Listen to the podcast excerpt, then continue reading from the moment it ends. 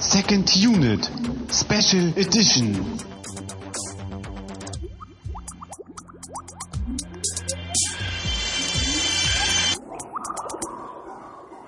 Herzlich willkommen bei einem neuen Super Special von Second Unit. Mein Name ist Christian Steiner, ich habe bei mir Tamine Mut. Du hast mich nicht auf diesen Witz vorbereitet, aber äh, naja, hallo. Und als äh, Supergast sozusagen äh, Benjamin Strobel vom Daily D-Pad. Das bin ich, moin. Ja, äh, ich dachte mir, dass ich einfach mal so diesen sehr abgedroschenen Witz gleich zu Anfang bringe, weil dann haben wir das Thema durch und können uns wunderbar dem Thema Superman jetzt Christian, widmen. ich finde, du bist quasi der Supermoderator dieser Sendung. Und ich finde das super. Schön. Haben wir das Thema auch geklärt. Ähm, ja, wie ihr am Titel der Sendung ähm, seht, wird es heute ein wenig ähm, um zwei Filme gleich gehen, und zwar zwei Superman-Filme. Der Man of Steel steht vor der Tür und ich bin extrem vorfreudig und gehypt auf diesen Film. Ja, und auch ich bin interessiert, natürlich auch durch dich, weil du äh, mich im Laufe dieses Podcast-Projekts immer mehr so in diese Comic-Atmosphäre reingesogen hast. Und äh, der Benny ist auch ein großer Freund der Figur und der Filme. Genau, mit den Comics aufgewachsen, mit den Filmen aufgewachsen und ja, ich musste nicht extra hierher gezerrt werden für Superman. Ich freue mich auf den Man of Steel genauso. Ja, du bist ohne Gegenwehr gekommen, das war nett. Ja, wir wollen jetzt äh, nicht nur über einen Superman reden, sondern gleich über zwei Filme. Wir hatten das bei Star Trek ja auch schon mal ausprobiert und wir greifen das, äh, die Idee eines Double Features hier nochmal wieder auf. Wir haben die jetzt beide auch direkt hintereinander geschaut. Den Superman 1 aus dem Jahr 1978 und dann eine etwas besondere Version von Superman 2. Und zwar ähm, hat der ursprüngliche Regisseur, der irgendwie den ersten Film gemacht hat, ursprünglich auch den zweiten irgendwie drehen wollen, wurde rausgekickt und hat dann aber die Möglichkeit gehabt, im Jahr 2006 zur äh, Veröffentlichung der DVD- und Blu-ray-Box quasi nochmal so seine Version des zweiten Teils so gut wie möglich wiederherzustellen. Ja, Richard Donner, der, der ist der Regisseur, auch aus den Lethal Weapon Filmen bekannt, ne? Zumindest Genau. aus den ersten beiden oder nur dem ersten. Das weiß, ich ich gerade gar nicht genau, aber wir kommen ja sowieso gleich noch zu Donner. Mhm. Und ähm, in der nächsten Episode, das können wir auch schon mal so äh, grob ankündigen, im nächsten Special ähm, wird es auch noch mal um Superman Returns gehen und dann sind wir hoffentlich gut vorbereitet für Man of Steel. Dann Mhm. haben wir, glaube ich, so die Höhen und Tiefen der Superman-Filme äh, einigermaßen gut äh, abgehandelt. Wir werden nicht den Superman 3 oder 4 Quest for Peace gucken. Äh, das sparen wir uns, weil ich möchte dir Superman irgendwie nicht sofort kaputt machen. Deswegen Ja. gucken wir nur das, was, was Ja. sehr gut, gut und erträglich ist. Ja, es ist schön, dass ihr mir äh, euer Superman hier vorkaut, damit ich nur weiß, äh, ne, was die ja, guten. Du kriegst hier nur das, was auch mit Liebe gemacht wurde, also nicht naja, wir sprechen einfach nicht mehr weiter über diese unsäglichen Filme. Die gibt's Oha. einfach nicht. Die gibt, nee, also, nee. Genau. Ähm, wir wollen es aber nicht nur schmackhaft machen in Form einer Diskussion, sondern auch wieder mit einem Getränk. Ja, und du hast dir was äh, typisch amerikanisches überlegt, ne? Ein Getränk für äh, die, wie war das? Peace, Freedom and the American Way? Äh, Truth, Justice and the American Way. Ja, sag ich ja. Ja, man merkt, ich bin voll der Superman-Experte, ja. Genau, wir haben mal wieder ein Rootbier vor uns und es hat mich so angelacht im Laden, weil die amerikanische Flagge drauf ist und ich dachte mir, Superman ist ja auch eine amerikanische Ikone äh, und einer der besten Exporte des Landes, würde ich mal so sagen und äh, dementsprechend brauchen wir auch irgendwie wieder was Amerikanisches zu trinken. Jo, dann äh, lass mal zischen, würde ich sagen. Kennst du Benny überhaupt Rootbier? Weißt du überhaupt, hast du schon mal probiert oder? Äh, nein, es ist mein erstes Rootbier. Hervorragend. Ja. Es ist eigentlich sowas wie Malzbier, glaube ich, nur irgendwie ein bisschen anders. Also äh, so so halt alkoholfreies. ja, ich weiß, dass es alkoholfrei ist, aber wie es schmeckt, habe ich keine Ahnung. Also ich ja. probiere ich probier das jetzt oh, sehr mal. schön. Mhm. Ja, ich erinnere mich, ähm, für mich hat das nämlich irgendwie so einen gewissen Zahnpasta-Geschmack. Ja, Total. Weißt du, wirklich. Das schmeckt so, als ob du erst die Zähne putzt und dann nochmal einen Orangensaft trinkst. Ganz komisch. Ja, das klingt halt sehr Hm? negativ so, aber also ganz so negativ finde ich es gar nicht, aber es ist schon ähm, ungewöhnlich und deswegen es schmeckt halt nicht so nach äh, nach dem typischen Malzbier, wie man das hier so in Deutschland Überhaupt kennt. nicht. Ja. Ist auch sehr, ist auch sehr süß und wir hatten ja auch im, im, in der Episode zu Looper, ähm, glaube ich, unser erstes Rootbier. Das war auch Mhm. mit so ein bisschen Vanillegeschmack und das ist mir echt hängen geblieben. Also das ist echt eines der besten Getränke, finde ich, die wir, die wir in der Ja, Sendung du hatten. fährst da ziemlich drauf ab, Ja. ne, auf diese Zahnpasta-Geschichte. Du magst ja auch Red Bull sehr gerne und diese Energy Drinks, die haben ja auch so diesen krass künstlichen Geschmack, ne? Also Mhm. damit kriegt man dich, glaube ich. Ja. Ne, das, das Getränk darf halt bloß nicht irgendwie echt schmecken. So wie Superman ja auch nicht bloß nicht echt ist, sondern sehr, sehr künstlich, sehr außerirdisch vor Ja, meinst du, dass dieses Rootbier schmeckt so ein bisschen wie Supermans altes Gef äh, Kostüm aussieht? Ne, so völlig abgedreht, so völlig künstlich. Völlig out of place. Mhm. Also ich glaube, ich meine, das ist doch ein frischer Zahnpasta-Geschmack. Das schmeckt wie das frisch gewaschene Kostüm auf jeden Fall. So, Das ist ja schon mal ganz gut, ja. Nicht wie das abgestandene. sehr schön. Ich finde es, ich, ich finde es sehr gut, dass ich, dass ich jemanden unzynisches in Sachen Superman an meiner Seite habe äh, in der Diskussion hier. Zwei gegen einen. Ich glaube, das kommt, kommt sehr Ja. gut. Ja, Wir- vielleicht sollten wir, wir alle noch, äh, alle noch mal so ein bisschen unser Superman-Verständnis hier äh, darlegen, ne, bevor wir dann zum äh, Film kommen. Ja, dann fang doch mal an, Benny. Äh, Du bist ja heute auch zu Gast. Also was hast du denn für ein Verhältnis zu Superman? Also ich habe ein, ein, ein rein freundschaftliches Verhältnis zu Superman, aber dafür ist es auch ein, wirklich eine, eine lange Freundschaft schon. Ihr seid so, ne, wie man immer ja. sagt. Also ich kann nicht sagen, dass ich ihn ähm, jetzt nur anderen Superhelden vorziehen würde, dass er mein super Superheld ist. Das würde ich vielleicht nicht sagen. Mhm. Aber er hat schon, also für mich in meiner Superheldenentwicklung, also mit, also in meiner Kindheit mit verschiedenen Heldencharakteren schon eine wichtige Rolle auch gespielt, denke ich. Und er, also wir, wir kommen vielleicht nachher noch mal darüber das zu sprechen, aber er nimmt auch als Held, glaube ich, eine besondere Position ein. Mhm. Und auch bei dir persönlich. Und in meinem Herzen auch, ja. Du hast schon gesagt, du kennst die Comics auch durchaus. Genau, ich habe zum Beispiel den Birthright-Comic gelesen und ich Mhm. habe auch, äh, bin vertraut mit diesem Klassiker The Death and Return of Superman. Mhm. Die Geschichte Damals- aus den 90ern, wo er gestorben ist. Genau, als man ihn mal getötet hat und es große Aufruhr gab Genau. ähm, und er dann doch wieder von den Toten auferstanden ist. Ja. Zum Glück. Wie sich, wie sich das für ein, für ein Messias gehört. Genau. Ja, und bei dir, Christian, äh, verhält sich das ja, glaube ich, ähnlich. Ne? Das kam ja, glaube ich, auch immer schon ganz gut rüber so in letzter Zeit, ne? wo der Film, also der Moment, neue, Moment, immer Moment. näher kommt. Er ist auch gestorben und wieder auferstanden. Äh, Genau so. Genau das so habe ich das gemeint, ja. Du meintest eher so mein, mein Verhältnis, mein freundschaftliches Verhältnis äh, zu genau, Superman. ja. Aber bei dir ist es schon fast Liebe, würde ich mal sagen. Ja, zumindest von meiner Seite aus. Ich weiß nicht, wie das, wie die, wie die Gegenseite das sieht, aber Ich sehe schon, Ähm, du wirst irgendwann so ein Stalker, glaube ich, ne? So ein, so ein vernachlässigter Superman-Fan, so, nie rettet er mich. Ich mache das wie Lois Lane. Ich springe hier auch aus den Fenstern und warte, dass mich jemand rettet. Nur, dass du mit gebrochenen Knochen im Krankenhaus Ja. nee, liegst. nee, ich wohne ja deswegen im Erdgeschoss, also Ach mir so. kann ja nichts passieren. Ja, dann kommt er auch nicht. Ja, okay. Hm. Vielleicht, das ist der Grund, warum er nie kam. Du musst das auf echte Gefahren eingehen, ja. Ja. Nein, im Ernst. Ähm, äh, Superman ist für mich eigentlich äh, wirklich die Figur, die Comicfigur, der Superheld, der mich irgendwie am meisten interessiert, am meisten packt. Äh, da werden wir am Ende vielleicht auch noch mal irgendwie so ein bisschen drauf eingehen. Ähm, aber äh, ja, ich kenne halt eben auch, also ich, ich bin nicht unbedingt Experte, weil ich jetzt nicht irgendwie 75 Jahre Comicgeschichte parat habe, aber ähm, großes Interesse an der Figur habe, auch an den Film.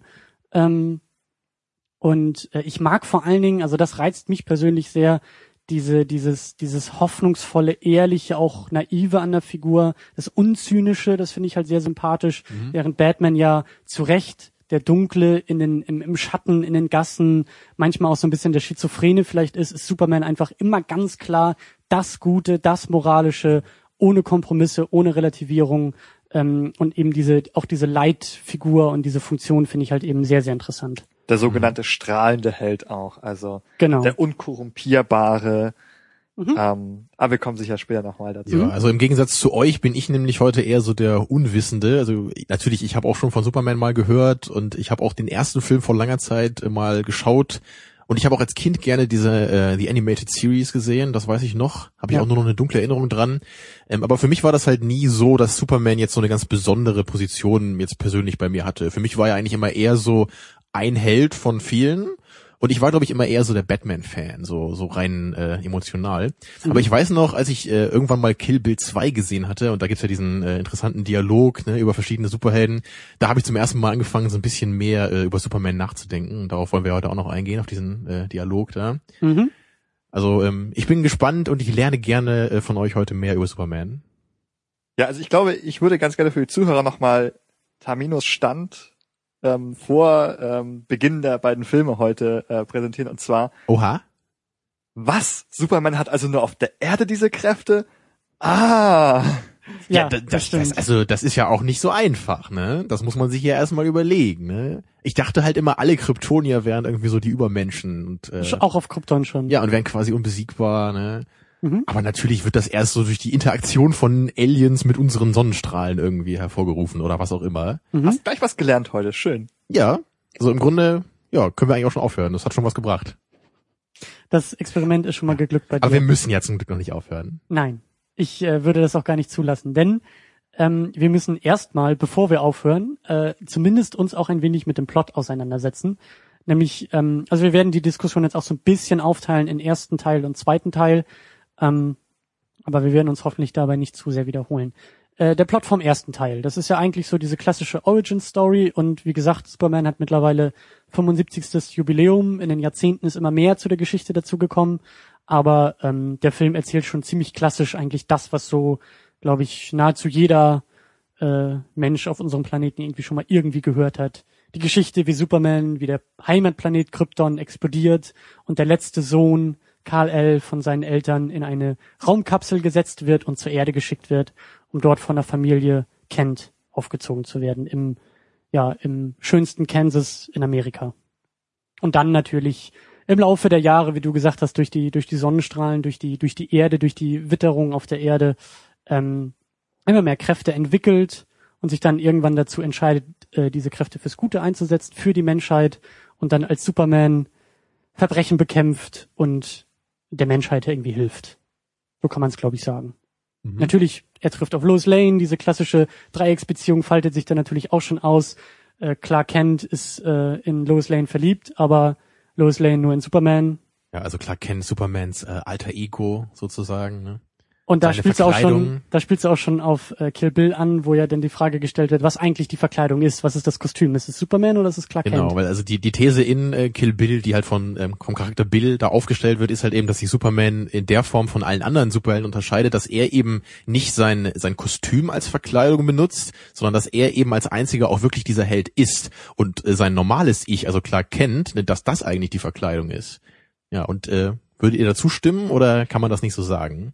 Also ich würde da auf jeden Fall zustimmen. Ich habe übrigens keine Ahnung, zu welchem Zweck äh, diese Geschichte in Kill Bill vorkommt. Ich glaube, damit Tarantino sich selbst irgendwie ausdrücken kann. Popkulturreferenzen, ne? Ja, ich glaube, das genau. ist wieder so ein Tarantino-Monat, äh, Monat, nee, äh, Moment, wollte ich sagen. Genau wie in Pulp Fiction, wo es dann einmal irgendwie um Kaffee geht, ne, und warum der Kaffee von dem einen Charakter so gut schmeckt. Ich glaube, da spricht einfach Tarantino mal kurz Ja, zu uns ja. und sagt uns ein bisschen, was er irgendwie so äh, interessant findet, irgendwie Ja. nach Feierabend so ungefähr, ne? Aber um auf das Inhaltliche nochmal zurückzukommen, also ähm, ob das so ist oder überhaupt auf die Idee zu kommen.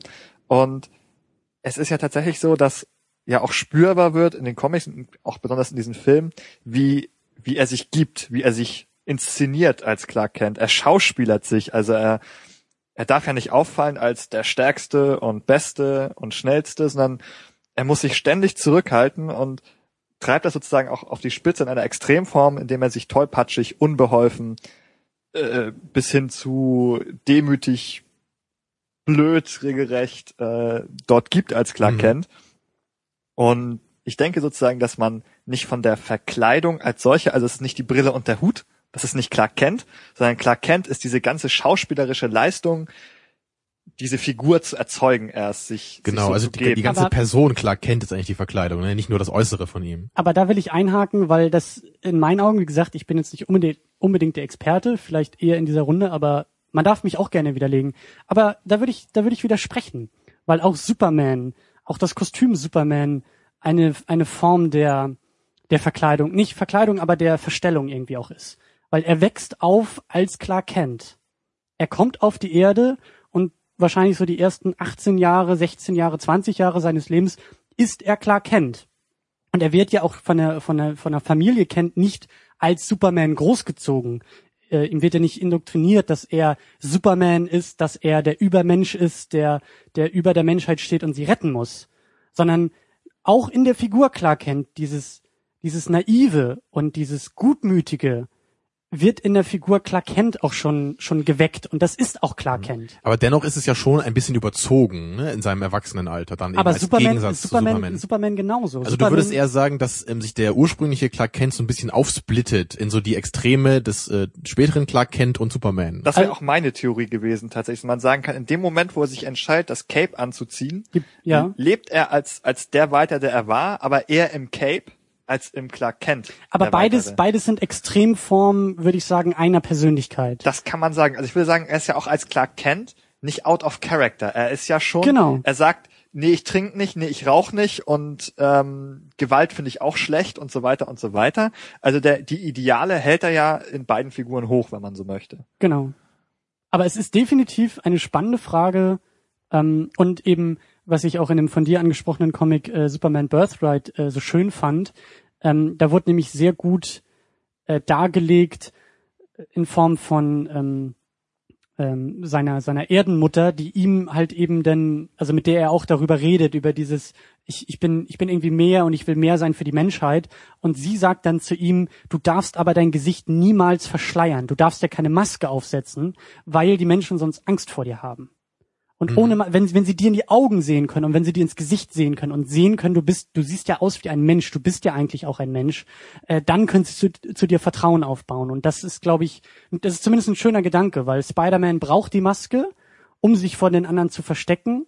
Und das ist Teil seiner, seiner, seiner Persönlichkeit und der ganzen Geschichte. Aber Superman muss von den Menschen akzeptiert werden um ihnen so helfen zu können. Er ist eben, das ist eben auch der Unterschied zu Batman. Batman ist derjenige, den die Menschheit kann Batman ablehnen und sagen, er ist, er ist das Böse oder er ist für die Verbrechen verantwortlich oder so. Aber das darf Superman nicht. Superman muss das Ja. Gute auch repräsentieren, das Gute im Menschen. Batman, Batman is what Gotham City äh, needs but not deserves oder wie war das? Nee, andersrum, ne? Ja, genau. Ich glaube, keiner hat's verstanden, aber Aber kommen wir weiter zum äh, äh, zu der ja zum Handwerkszeug, zu den Menschen, die irgendwie auch den Film gemacht haben. Und zwar haben wir da schon, wie erwähnt, Richard Donner als Regisseur, Regisseur, Knoten in der Zunge. Ähm, genau, Der, wie gesagt- bekannt von Lethal Weapon. genau und der wie gesagt beide Filme äh, mehr oder weniger gleichzeitig gedreht hat. Ähm, der Film ist produziert, das habe ich gar nicht aufgeschrieben, aber das kann man vielleicht noch kurz erwähnen, irgendwie von von von der Familie Sorkin, die ähm, Vater und Sohn, die irgendwie eine Menge Geld gesammelt haben und äh, quasi diesen diese Initialbewegung hatten, diesen Film auch zu machen. Und es gab dann irgendwie Stress zwischen Regisseur und Produzenten und deswegen haben sie ihn dann im zweiten Film quasi rausgeworfen, obwohl er schon einen Großteil des zweiten Filmes mitgedreht hat. Dann haben wir die Musik von John Williams, der ja auch spätestens und am meisten wahrscheinlich durch Star Wars bekannt ist. Mhm. Die Fanfaren, auch die typischen, was wir hier auch haben, diese typischen Theme-Melodien, diese Auftrittslieder, weil Superman, die Figur Superman in dem Film eben ein ganz starkes, äh, äh, ja, bedeutendes Lied eigentlich verpasst bekommen hat, Ja, was sehr typisch, ikonisch. typisch Williams ist, ja. Ja, was ihn halt eben auch wieder von anderen Superhelden irgendwie unterscheidet. Ne? Also wenn Batman auftaucht, dann kommt ja nicht die Batman-Fanfare so. Ne? So, so ist Batman ja irgendwie auch nicht als Superheld. Aber bei Superman ist es halt immer so dieses, dieses ganz Besondere irgendwie, ne? Dieses, dieses Ideal, was er irgendwie ausstrahlt, eben auch durch die Musik dann. Und das ist natürlich auch seine Zeit. Also der Man of Steel wird auch von Hans Zimmer vertont, der ja auch die äh, Dark Knight Filme mit Nolan gemacht hat. Und äh, da wurde auch schon angekündigt, es, es wird kein, keine äh, Titelmelodie quasi geben. Die Zeiten, so, so werden auch heutzutage keine Soundtracks mehr wirklich gemacht. Das ist sehr ungewöhnlich. Aber so in den 1978 war das halt so das Maß der Dinge und vor allen Dingen John Williams. Ja, der moderne Superman wird ja wahrscheinlich auch zumindest ein bisschen dunklere Töne anschlagen, als Genau. das der alte Superman gemacht Und auch hat. nicht mehr so naiv sein. Dann haben wir äh, Mario Puzo als ähm, Drehbuchschreiber, der auch die, äh, ich glaube auch die Drehbücher, aber auf jeden Fall äh, das Buch äh, The Godfather geschrieben hat. Ja, davon hat der eine oder andere vielleicht mal gehört. Sollte Ja, zumindest. selbst wenn du hast davon gehört, Christian, ne? wo du ja keinen Ja. Klassiker kennst. Ähm, naja. Ich kannte äh, den, die Superman-Filme vor dir, also würde ich schon so ein paar Klassiker kenne ich dann auch. Die wichtigen Klassiker kenne ich. Exactly. Ähm, dann haben wir Marlon. Capes. Die was? Die mit den Capes kennst du. So, die relevanten. Ja. Ne? Nicht so irgendwelche alten Männer mit, mit Watte zwischen den Bäckchen. Nein, ach. Obwohl, die kenne ich ja auch. Aber weiter zum Thema ne, Männer mit Watte und so. Wir haben äh, Marlon Brando als Joel dabei. Wir haben Gene Hackman als Lex Luthor, der Bösewicht. Der mir besonders gut gefällt. Mhm. Ja, auch Marlon Brando als Joel. Das war sowieso dieser Ansatz bei, bei den Filmen, dass man halt gesagt hat, äh, Christopher Reeve spielt eben Superman und Clark Kent und er war halt kein großer Star zu der Zeit. Er ist durch die Filme halt wirklich die Ikone geworden und für immer irgendwie auch mit dieser Figur äh, in Verbindung geblieben. Aber man hat sich eben darauf berufen, einen eher unbekannten Superhelden zu casten und das Ensemble drumherum halt mit Stars zu besetzen. Und so ähnlich ist es jetzt heutzutage immer noch, also ganz besonders Man of Steel wurde im Grunde genommen genauso besetzt. Also da ist auch die, die, der Hauptdarsteller nicht, nicht so bekannt wie Russell Crowe und, und Kevin Costner und so weiter. Mhm. Ja, und Christopher Reeve, äh, wie schon, wie du eben erwähnt hast, spielt halt Superman und äh, ja, sein Leben wurde ja überschattet durch diesen Unfall, den er irgendwann mal hatte. Ich glaube, ein Reitunfall war das, wenn ich mich jetzt nicht äh, Ja. täusche. Ja. Und der hat ihn dann schließlich äh, querschnittsgelähmt, glaube ich, vom, vom Hals abwärts oder so, ne? Also Ja. so richtig krass. Ja, und er ist ja auch inzwischen leider schon verstorben. Mhm. Aber naja, also das ist natürlich dann auch gerade so im, im Verhältnis auf Superman natürlich irgendwie auch eine tragische Geschichte dann, ne? Ja, Also es gibt so ja, die, die Ikone. Es, es gibt so diesen Superman-Fluch, dass irgendwie auch ein, ein Superman-Darsteller aus den 50ern, der irgendwie in diesen Schwarz-Weiß, in der Schwarz-Weiß-Serie, der hat sich, glaube ich, damals das Leben genommen, weil er irgendwie depressiv war und halt eben quasi so ein Superman, der gestorben ist, Christopher Reeve mit seinem Unfall. Deswegen gab's da so, wie es eigentlich immer irgendwelche Theorien gibt, halt eben den sogenannten Superman-Fluch. hoffen wir mal, dass sich das nicht jetzt zum dritten Mal wiederholt, dann mit dem neuen Darsteller. Offenbar scheint das kein Problem mehr zu sein. Brandon Routh, der lebt nämlich noch, äh, ist gesund und macht weiterhin schlechte Filme. Also alles wie, wie gehabt. Ja, alles wie gehabt. Alle Genau. können beruhigt sein, ja. Dann haben wir auch noch Margot Kidder als Lois Lane, die mir auch sehr gut gefällt in dem Film. Aber da kommen wir, glaube ich, gleich auch noch mal ein wenig zu. Und wir haben Terrence Stamp als General Zod, den Bösewichten, besonders im zweiten Teil, der ja den legendären Satz dann spricht, Kneel before Zod. Was ja in manchen Kreisen auch Teil der Popkultur einfach ist. Mhm. War Ja. mir aber nicht bekannt, muss ich zugeben. Aber den werden wir auch als, als Neuinterpretation quasi in dem Man of Steel sehen. Da geht's auch um General Zod. Ah ja. Ja, also du denkst bei Sort ja auch zuerst an Power Rangers, deswegen bist du einfach Genau. nicht repräsentativ. Ja, das muss ich zugeben, ja, der Megasort oder so, ne, von Power Rangers, wo sie dann alle aus ihren kleinen Robotern irgendwie einen großen Roboter zusammenbauen. Ja, Christian, weiter geht's. Dankeschön, ja. Äh, ich hätte jetzt Wann gucken wir denn Power Rangers the Movie? Ja? niemals. Ist das nicht auch quasi eine Fortsetzung zu Superman? Ja, okay, gehen wir weiter. Vorsichtig, ganz vorsichtig. Ähm, ich bin sowas von gerade raus, aber äh, machen wir weiter und vor allen Dingen äh, Ich fangen wir mal, doch nur mit euch, hier mit euch Fanboys.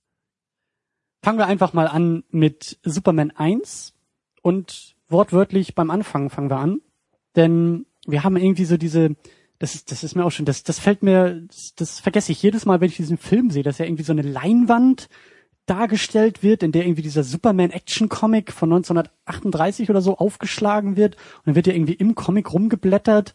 Und das, das gibt ja schon fast so eine, so ein, so ein, ja, das ist ja quasi so dieses, dieses Tor in diese Welt, was uns so aufgemacht wird. Es ist das Medium im Medium. Also es ist nicht nur, dass einem die Bühne präsentiert wird, sondern auf dieser Bühne läuft ein Film und in diesem Film wird ein Comic gelesen. Genau. Also das ist ja sozusagen very distant, also besonders durch viele Ebenen entfernt jetzt vom, von uns, vom Zuschauer. Stimmt, ja. Ja, das hat ja vermutlich auch ein bisschen was mit dem Status des Films zu tun, weil, äh, wenn ich mich jetzt nicht täusche, war es doch der erste richtig große äh, Comicfilm, oder?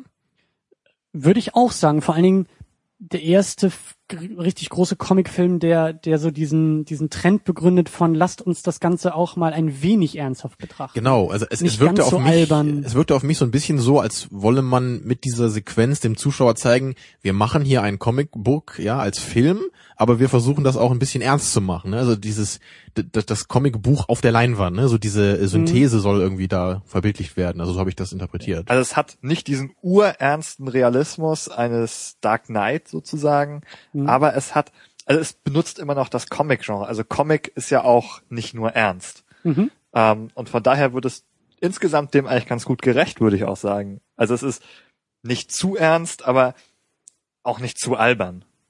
Genau, also man denkt ja zum Beispiel an die alte Batman-Serie aus den 60ern, ne? die ist ja was ganz anderes eben als dieser Superman-Film. Genau, das ist wirklich nur noch albern. Und das muss man auch für die Zeit, finde ich, bedenken, dass das eher im Hinterkopf war als diese 30 Jahre später sowas wie Dark Knight. Genau. Äh, das, ne?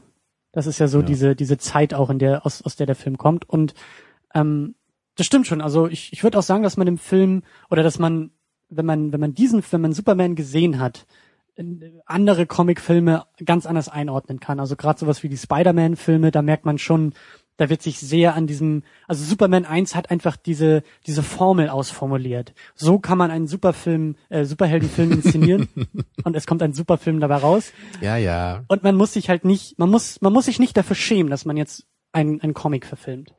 Ähm, das auf jeden Genau. Fall. Da hat Tim Burton ja dann auch irgendwie nahtlos angesetzt mit Der seinen Batman-Filmen. der hat noch draufgesetzt. Der hat dann angefangen, quasi diese Ernsthaftigkeit noch, noch mehr Mhm. reinzuholen. Und ich würde sagen, so die Spitze des Eisbergs ist tatsächlich das, was Nolan auch draus gemacht Ja, hat. genau. Und hoffentlich auch bei Man of Steel ähm, noch, noch weiterführen wird, wo er ja zumindest äh, produziert. Aber ganz, ganz wichtig ist dann auch diese, diese Intro-Sequenz, wo wir quasi durch das Weltall fliegen im Hintergrund und diese, diese dreidimensionalen Buchstaben so auf uns zugeflogen kommen, die auch sehr, sehr ikonisch sind für den Film. Ja, und da muss ich schon sagen, das äh, war doch erstmal wieder ungewöhnlich äh, zu sehen, wie lange so eine Titelsequenz echt mal sein kann, so bei so alten Filmen. Und ich äh, fand es eigentlich ein bisschen schade, dass ähm, der Film wirklich so losging. Also wir sehen ja irgendwie drei, vier Minuten wirklich nur diese Namen auf diesem Bildschirm fliegen. Ne, aber ich glaube, euch, euch gefällt das ganz gut, oder? Weil das so ein bisschen so diese Reise von Äh, Superman ja, zur Erde zeigt. Es passt hier auch inhaltlich. Ähm, es zeigt erstmal so die Reise von uns weg zu diesem weit, weit entfernten Planeten Krypton, auf dem dann ja der Plot zu Beginn des Films auch losgeht. Ähm, und ich muss auch sagen, es ist auch, also vielleicht ist es auch die Nostalgie, die jetzt, die jetzt mitschwingt, aber man, ich finde auch mit dem Thema das epische im Hintergrund, also ich könnte Ja. jetzt ewig diese, diese Schrift zu diesem Thema beobachten einfach. Ähm, aber man wird auch eingestimmt in dem Moment, finde ich. Man wird vorbereitet auf Großes, das noch kommen soll, mit dieser Musik und diesem Flug durchs All. Ähm, Mhm. Ich kann das voll nachvollziehen, dass das heute vielleicht nicht mehr zeitgemäß ist, aber ich sehe es immer noch gerne. Also ich Ja. glaube, mir hätte es ein bisschen besser gefallen, wenn wir diese äh, Sequenz auf Krypton einfach so als Prolog hätten und wenn wenn das dann fertig ist, wenn Superman abgeschossen wird ins All, dass dann ähm, so diese Credits kommen, dann kann man sich ein bisschen von dieser Opening Sequence erholen, die so ein bisschen sacken lassen und dann eher mit Superman zur Erde fliegen als zu Krypton. Ich glaube, das hätte ich ein bisschen schöner gefunden. Also, Ja. dass man halt schon im Film drin ist, ne, und nicht erstmal warten muss, bis der Film losgeht, so, weißt du? Mhm, mhm. Faust 3, Prolog auf Krypton. Mhm. Und das ist auch ein gutes Stichwort, denn nach dieser Sequenz landen wir quasi auf Krypton und kriegen gleich irgendwie die Geschehnisse mit, wie dort drei Bösewichte angeklagt werden und äh, alles ja so in diesem eher Kristall, fast schon irgendwie eisigen äh, Planeten irgendwie ähm, eingeführt wird. Ja, also eine etwas andere Form von so einer Science-Fiction-Vision, ne, wie man das sonst so kennt. Also nicht so die unglaublich hochtechnisierte Zukunftsvision ne, auf diesem Planeten, sondern doch eher eher fremd. genau irgendwie schon noch so mystisch irgendwie, ne, so diese Mhm. Kristalle, die irgendwelche gewissen Kräfte haben. Also schon ein bisschen ungewöhnlich, würde ich sagen, oder? Ich muss sagen, dass ich ähm, diese Darstellung sogar unangenehm finde tatsächlich. Und dass ich auch diese Gesellschaft, die dort etabliert wird mit dem Krypton-Prolog, ähm, als unangenehm empfinde insgesamt. Es gibt dann diese Szene mit dem Gericht, wo auch der General Zod und äh, seine ähm, Eine Handlanger. seine so, ne? Handlanger, kann man so sagen, die Mitangeklagten dort verurteilt werden mit einem Gericht, das meiner Meinung nach also nicht überhaupt nicht den Richtlinien entspricht, wie man es wie man es äh, heute hat mit Anwälten und ähm, Genau, es wirkt schon fast Prozess. dystopisch. Ne? Es wird nur so angepriesen, was die alles angeblich verbrochen haben und es wird in einem Satz behauptet, das sei auch schon ein Beweis und eine Minute später sind die verurteilt und verbannt und Mhm. es hat im Grunde keinen echten Prozess gegeben. Und dieser Wissenschaftler, der Vater von Superman, ähm, Jor-El. Jor-El, genau, der ähm, ist der einzige auf diesem Planeten der Superhirne äh, sozusagen, die werden ja alle als, als schlau und hochentwickelt dargestellt. Als einziger sagt, oh, der Planet wird aber explodieren. Alle sagen, nö, du erzählst ja aber mal super Schwachsinn, das ist alles gut, hier das rumpelt und pumpelt ein bisschen im Planeten, aber danach ist wieder wie früher. Ja, und auch wieder 30 Sekunden später explodiert das ganze Ding. Und ich finde, dass diese Gesellschaft einerseits nicht positiv ist und einerseits auch in sich dadurch irgendwie also unglaubwürdig, wenn die so hochentwickelt sind, warum Mhm. Glauben die nicht daran, dass ihr Planet da dann, Ja. wenn es, wenn die Beweise dementsprechend stehen, dass da auch was passieren Man kann? bekommt irgendwie kein Gefühl für diese Kryptonier. Ne? Sie wirken irgendwie sehr distanziert und gar nicht so richtig ähm, etabliert. Ne? Wie diese Welt irgendwie fern und kalt, kann man sagen. Ja, das trifft es und vor allen Dingen auch irgendwie, wie, wie du Tamino auch gesagt hast, man kriegt kein Gefühl für den Ort, weil so wenig Menschen gezeigt werden, irgendwie nur so zwei, drei äh, Innenräume auch irgendwie gezeigt werden. Und da fehlt so ein bisschen das Gefühl für ein, für eine ganze Welt, für einen ganzen fremden Planeten, der Mhm. ja auch eigene Strukturen haben muss, eine eigene, eigene Umwelt, eigene Flora und Fauna haben muss. Und da sehe ich auch ähm, eher Potenzial bei dem, bei dem Man of Steel, zumindest aus den Trailern, dass zumindest da hoffentlich auch versucht wird, mehr drauf einzugehen und mehr ein Gefühl für diesen Planeten auch und, und für seine Bewohner irgendwie zu, zu erzeugen. Natürlich ist es hier nur so die Exposition und die ganze Geschichte spielt ja dann eben auf der Erde, ne? aber trotzdem will man ja schon so ein bisschen zumindest wissen, woher denn Superman eben auch kommt. Ne? Und da würde ich auch ganz deutlich betonen, dass das so unsere Perspektive aus der heutigen Zeit ist. Also der Film ist ja eben irgendwie seine 35 Jahre alt ähm, und wir sind es halt nicht. Wir sind zum einen jünger und wir sind vor allen Dingen andere Dinge gewohnt und vermutlich auch eher so diese diese Fraktion von. Also wir sind sehr geprägt, glaube ich, alle von Dark Knight. Klar. Das ja. hat uns irgendwie gezeigt, was Comicfilme auch sein können. Und ähm, da muss man vielleicht auch so, oder da kann man vielleicht auch ein bisschen immer wieder mit der Zeit argumentieren und sagen, aber für damals, aber du hast schon recht, das kann man im Film trotzdem noch vorwerfen oder zumindest anmerken, was man draus zieht, Mhm. äh, bleibt bleibt wahrscheinlich jedem selbst überlassen. Aber dann haben wir Superman oder Karl L., das Baby, das dann durchs All fliegt, auf der Erde landet, von der Familie Kent gefunden wird und äh, großgezogen wird. Und da gibt's dann ja eben so diese Schlüsselszene, wo äh, Clark dann irgendwie als Jugendlicher, glaube ich, auch irgendwie sein, sein, mit seinem Vater so ein bisschen auch redet, so warum kann ich nicht Football spielen und eigentlich möchte ich doch irgendwie dazugehören zu allen anderen und ich bin aber auch besser als sie oder ich bin stärker als sie und mehr, aber warum, warum kann ich das nicht zeigen? Warum kann ich nicht zeigen, wer ich bin und was ich kann? Und da sagt er ja auch dann so, so ein paar sehr wichtige Sätze zu ihm, so sinngemäß das, was wir in Spider-Man haben mit dieser Formel von mit großer Kraft voll große Verantwortung. Ja. Quasi diese, diese, diese Mentorrede bekommt auch er von seinem Vater, dass er halt eben keiner weiß, warum er irgendwie auf die Erde geschickt wurde, aber sein Vater ist davon überzeugt, dass es eben nicht dafür da ist, um irgendwelche billigen Touchdowns zu. Ja, genau. zu Sein punkten. Vater will ihn ja so ein bisschen auf dem Boden halten noch und er sagt ja eben, ne, so Football is not uh, just about uh, making touchdowns, so, ne. Also es geht halt nicht nur darum, jetzt irgendwie der, der strahlende Held zu sein, ne, der den Touchdown macht, sondern es geht ja auch irgendwie um alle dabei, die bei diesem Team irgendwie dann ihren eigenen Part erfüllen. Ja. Ja, also deswegen, das, das fand ich schon ganz schön, aber ähm, leider war das dann auch so der einzige Dialog so mit dem Vater. Ne? Und dann gibt's ja dann schon gleich diesen Herzinfarkt, sein Vater stirbt und er macht sich dann auf in die große Stadt. Also das, das war mir so ein bisschen zu schnell alles. Also ich glaube, da hätte ich mir schon noch ein bisschen mehr gewünscht. Oder, oder wie geht euch das? Ich glaube, was mir an dieser Stelle gefehlt hat, eher war, ähm, also nicht, dass er, nicht, dass er danach auf, nicht, dass der Vater stirbt, nicht, dass er dann aufbricht und sich selbst findet, sondern ich würde eher einen Schritt später ansetzen und sagen, warum wird er dann plötzlich Superman? Also, wenn du das so, der Vater sagt erst, man soll nicht nur Touchdowns machen und halt dich mal zurück mit deinen Kräften. Und das nächste, was man eigentlich sieht, ist, er, er sitzt im Superstrampler, rettet Leute und ist der strahlende Held. Das ist ja eigentlich das Gegenteil von dem, was der Vater gesagt hat, wenn man das mal so möchte. Also er tut zwar Gutes, aber er hat sich jetzt nicht irgendwie da in Zurückhaltung geübt. Was ist da eigentlich in der Zwischenzeit passiert, muss man sich ja auch Genau, in fragen. seinem Kopf. Ne? Was hat ihn dazu Genau. bewegt, dann doch sich dazu äh, zu, zu entscheiden, Superman zu werden und eben sein eigenes Leben zumindest teilweise aufzugeben für die Allgemeinheit? Und das finde ich ist auch äh, interessant, weil, weil Superman, die, die Figur ja auch anders entstanden ist als alle anderen, weil Superman war so am Anfang einer von vielen, aber so der erste, der halt wirklich eingeschlagen ist, der wirklich irgendwie, der, der, der halt wirklich so der, er wird ja immer bezeichnet so als der Vater dieser, dieser ganzen Comic-Helden. Er ist auf der Erde eingeschlagen, ja. Ja, aber eben auch in unserer Kultur dann gleich eingeschlagen oder zumindest in der amerikanischen oder westlichen Kultur. Und das Witzige ist ja eben, dass, dass quasi bei ihm ganz viel nachträglich hinterhergeschrieben werden musste. Quasi so dieses Redconning, so dieses nachträglich wird irgendwie versucht zu erklären, wie es dazu kam. Und da haben andere Helden ja in Anführungszeichen den Vorteil, gerade so die, die zweite Generation an großen Helden von Marvel aus den 60ern, so von Stan Lee, so Spider-Man, X-Men, äh, Fantastic Four, die haben ja quasi schon Jahrzehnte der Comic-Geschichte vor sich. Und die Figuren wurden ja gleich irgendwie viel, also die wurden ja zumindest anders erschaffen. Superman war im ersten Comic einfach Superman und Clark Kent. Viel mehr hattest du nicht. Du hattest Lois Lane noch dazwischen, aber da gab es gar nicht dieses Bedürfnis von, wo kommt er eigentlich her und warum kann er das, was er kann.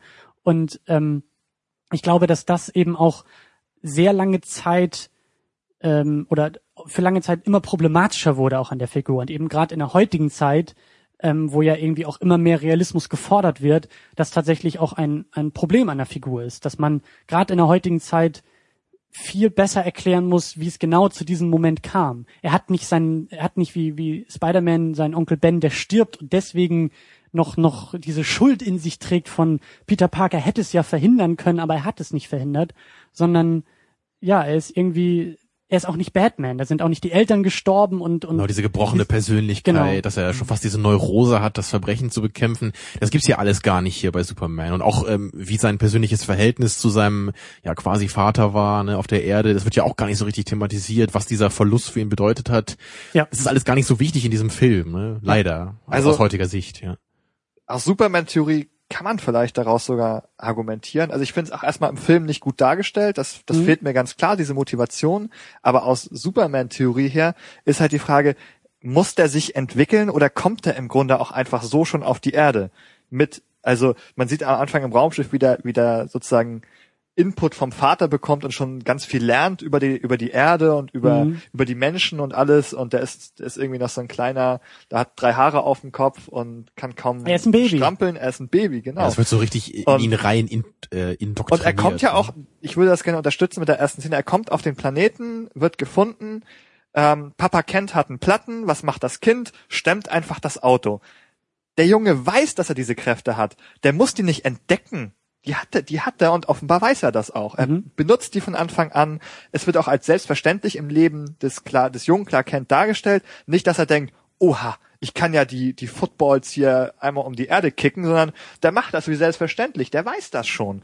Und die Frage ist für mich, kommt er vielleicht einfach wirklich schon auf die Erde mit all diesem, was ihn später ausmachen wird? Das muss er sich sozusagen gar nicht entwickeln. Ich meine, erzähltheoretisch finde ich das nicht gut, aber ist das, steckt das vielleicht schon in ihm drin einfach? Hm, das geht dann auch schon in die philosophische Debatte von, sind wir die Tabula Rasa, die halt irgendwie das unbeschriebene Blatt oder wie viel Veranlagung und wie viel äh, tragen wir schon von dem, was später ja. aus uns wird, in uns. Ja, das stimmt Aber, auch. Also einfach nur so in in Hinsicht auf den Zuschauer ist es einfach schön, so wie bei dem ersten Spider-Man von Raimi, wenn man einfach so ein bisschen mit Peter Parker erlebt, wie er so so ein bisschen seine neuen Kräfte austestet. Das ist ja auch dann ja. teilweise einfach ganz unterhaltsam. Ne?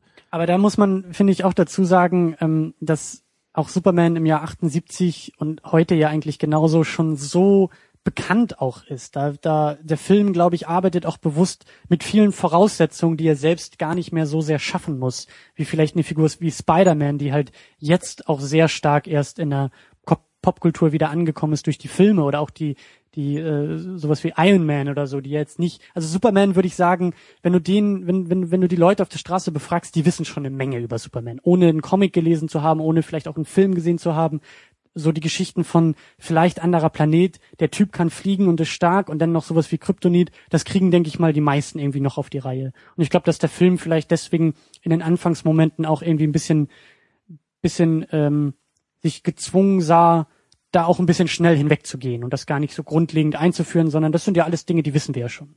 Da wollen wir vielleicht auch irgendwie schnell vorbei und klar, in der Zeit hast du eben auch nicht so ähm, ja so auf Realismus gesetzt und viele Fragen waren damals vielleicht auch noch gar nicht, die wir jetzt eben stellen, so dieses, genauso dieses, wo kommt das her? Aber da verweise ich nochmal sehr gerne auf den Superman-Comic Birthright, der genau das äh, sehr gut eben aufgreift, weil Superman da irgendwie in Afrika unterwegs ist als Journalist und eben da auch schon merkt, Gerechtigkeit, Ungerechtigkeit, Korruption und, und da schon so eine Menge übers Leben erstmal lernt. Das ist eine ganz andere Situation irgendwie, wo, wo man merkt, okay, er weiß, dass er anders ist und er weiß noch nicht, wo er damit hin soll. Und genau. er, er zieht einfach in die Welt hinaus und muss sich selbst finden. Und ja. man sieht, es wird auch dargestellt. Also er erlebt sozusagen als Journalist irgendwelche Abenteuer und erfährt die Ungerechtigkeiten der Welt und entwickelt daraus heraus das, das Verlangen so, mein Gott, ich habe diese Kräfte und ich könnte sie einsetzen, um Leuten zu helfen und das ist irgendwie das, was ich machen möchte. Da hat man auch wieder die Komponente, es kommt aus ihm selber, aber er hat auch einen äußeren Grund, der einem da geliefert wird. Also, dass er, Er sieht auch die Chancen, wo er, er sieht eingreifen die Chancen. kann. Ja, er, es ist nicht so ins Blaue so, ich streife ein Kostüm über und guck mal, was so läuft, sondern so, ich habe gesehen, auf der Erde passieren Dinge, die so nicht sein sollen und da möchte ich was machen. Aber, aber generell kann man ja auch schon sagen, dass wahrscheinlich der Fokus des Films auch generell jetzt nicht so sehr auf einer inhaltlichen Ebene ist. Also das ist Mhm. zumindest so mein Eindruck insgesamt. Ich habe schon das Gefühl, dass es hier eher so um diese Audiovisualität geht, um diese wundervollen Aufnahmen, wie Superman ja. eben durch die Luft fliegt mit Louis Lane zusammen, ne? Solche war, Dinge. Das war damals sogar sogar der große Werbeslogan von wegen You will believe a man can actually fly. Ja, aus heutiger Sicht natürlich sehr naiv, aber Ja. es ist immer noch charmant und das ist ja sehr schön. ne? Es wirkt Ja. nicht einfach nur so trashig oder billig heute, sondern es wirkt einfach ne, so für die damalige Zeit. Man hat sich Mühe gegeben, das schön zu inszenieren und deswegen funktioniert für mich der Film heute auch immer noch so gut, weil er so so stimmig ist in sich. Da wird nicht einerseits versucht, so knallharten Inhalt zu machen und dann äh, fliegt Superman quasi so an einem Kabel dann äh, durch die Welt, ne, auf der Mhm. nächsten Szene, sondern es ist alles halt in so einem relativ lockeren äh, Umgangston. Und der oder die Filme allgemein, nicht nur der Film, haben auch einen sehr die, die versprühen auch diese Naivität der Figur und auch schon fast dieses Märchenhafte dabei. Dass es eben gar nicht so sehr um diesen Realismus dabei geht, ja auch diese äh, Eröffnungssequenz da mit der Leinwand und dem Comic, die ja wirklich zeigt, okay, das hier ist eine eigene Welt. Das ist nicht unsere Welt, sondern wir werden gerade in etwas anderes entführt und da kann ein Mensch, da, da, da, da kommt ein Alien auf die Erde und fliegt und ist, ist eben unser strahlender Held. Und daher ja auch eben Metropolis als Stadt, in der Superman lebt und eben Genau. keine echte Stadt. Genau. Ne, um das Ganze einfach so ein bisschen märchenhafter zu machen. Ganz wichtig, nicht nur für diesen Film, sondern auch zumindest für den, für den zweiten Film, ist natürlich die Dynamik zwischen Lois und Clark und Superman. So diese Dreiecksbeziehung, aber auch diese Figuren, die jetzt im ersten Film auch unglaublich effektiv inszeniert und eingeführt werden. Das haben wir schon gleich, gleich am Anfang Lois Lane, die da auch in den Redaktionsräumen schon irgendwie auch so ein bisschen tough ist. Das muss natürlich, das Berufsfeld als Journalistin äh, setzt das natürlich auch irgendwie voraus, dass sie sich so ein bisschen durchbeißen kann. Und dann haben wir eben Clark Kent, der dazukommt, der eben ja dann quasi dieses Kostüm Clark Kent äh, quasi auch trägt, dieser, dieser tollpatschige, äh, klamsige Typ. Ja, immer mit hängenden Ähm. Schultern und der riesigen Brille, die er sich dauernd zurechtrücken muss. Ne? Und, und gerade wenn er dann eben zu Superman wird, äh, wird das was ganz anderes. Ne? Dann gehen die Schultern hoch, ne? Also die Brille wird abgenommen, die Haare sind ganz anders. Ne? Und er wird eben diese Ikone. Genau, und auch diese, diese, diese zerbrechliche Stimme, die er da irgendwie hat. Und ähm, das wird, also diese beiden Figuren werden eben in dieser, in dieser ersten Gangster-Szene in dem, in dem, äh, in diesem, in dieser dunklen Gasse perfekt eingeführt. Wir haben Lois Lane, also die beiden werden da reingezogen von einem Schurken mit seinem Revolver. Das auch wieder alles natürlich sehr naiv, auch sehr naiv dargestellt, der sie da in die Gasse zieht und der so von die ihr die Handtasche, Handtasche rauben will. Ne? Genau. Genau. So das typische Motiv des Kleingangsters. Naja, und dann, aber natürlich, es, ist, es entwickelt sich einfach schön so, ne? Louis Lane will dann auch dem, dem gleich die Waffe wegtreten, ne? Und Clark will natürlich eher so des, äh, äh, eskalieren, ne? könnte man sagen. deeskalieren, meinst du? Ja, richtig. Genau. Ja, und, und sie wirft die Tasche extra auf den Boden und Clark Kent ist so ganz unsicher und will, will ihm das Geld geben und fängt dann für Lois Lane eine Kugel ab, was aber keiner merkt. Und da, also beide haben in dieser, in diesem, der Dualismus oder die Dualität der beiden hat wunderbar funktioniert. Genau, also ich glaube, dass vor allem durch diesen Kontrast der Figuren sie jeweils sehr deutlich werden. Ich würde da ein ganz anderes Beispiel anführen, aber wenn man sich sowas ansieht wie Stromberg. Stromberg funktioniert nur deshalb, weil du den peinlichen Figuren dieser Serie Gegenstücke gibst, die ganz normal sind. Mhm. Die sozusagen, also wo man sieht, oh mein Gott, vor denen stehen die aber da. Mhm. Wenn du das nicht hättest, wenn du nur eine peinliche Figur hättest, würde die gar nicht funktionieren. Und so ist es, denke ich, hier auch ähnlich, dass die alleine gar nicht so gut funktionieren würden, sondern dass sie sich brauchen eigentlich, Mhm. um so gut zu funktionieren. Und das muss man wirklich sagen, haben sie im Film großartig geschafft. Und auch sehr effektiv in dieser einen Szene. Wir wissen alles Nötige über, über Clark Kent, über sein, über diese Maske, über dieses Kostüm quasi, was er da, was er da an sich streift. Wir wissen ja in dem Moment, er könnte diesen Gangster natürlich locker, locker fertig machen. Und die Kugel, also es gibt keine Bedrohung für ihn, aber er spielt die Bedrohung. Und, er spielt das Spiel mit und er spielt es sogar so, dass er Lois Lane über ihn quasi hinwegsteigen lässt. So metaphorisch. Er, er lässt sie sogar noch stärker als ihn selbst machen. Und das geht ja auch eben in diese Richtung von, immer diese Frage, äh, warum sieht eben keiner, dass er äh, Superman ist, die völlig berechtigt ist. Aber äh, zumindest in diesem Filmuniversum finde ich, charmant irgendwie beantwortet wird mit, es ist nicht nur die Brille, es ist, es ist die ganze Erscheinung, Genau, die sein hängenden Auftreten, Schultern. seine Stimme. Ne? Und, und das ist ja auch irgendwie das Schöne dann eben im Kontrast dann zu den Szenen, wo Louis Lane dann eben mit Superman spricht. Weil es ja eben eigentlich auch klar kennt ist, ne? also der, der gleiche Mensch, aber das äh, Auftreten ist etwas völlig anderes und die Dynamik zwischen den beiden ist dann auch völlig anders. Also wie die beiden miteinander umgehen. Und das ist halt dann immer sehr schön zu sehen, dann im Wechsel eben. genau. Ganz klar. Also man braucht ja auch eine Menge Selbstbewusstsein, um in so einem Strampler aufzutreten, auch noch von einer Frau.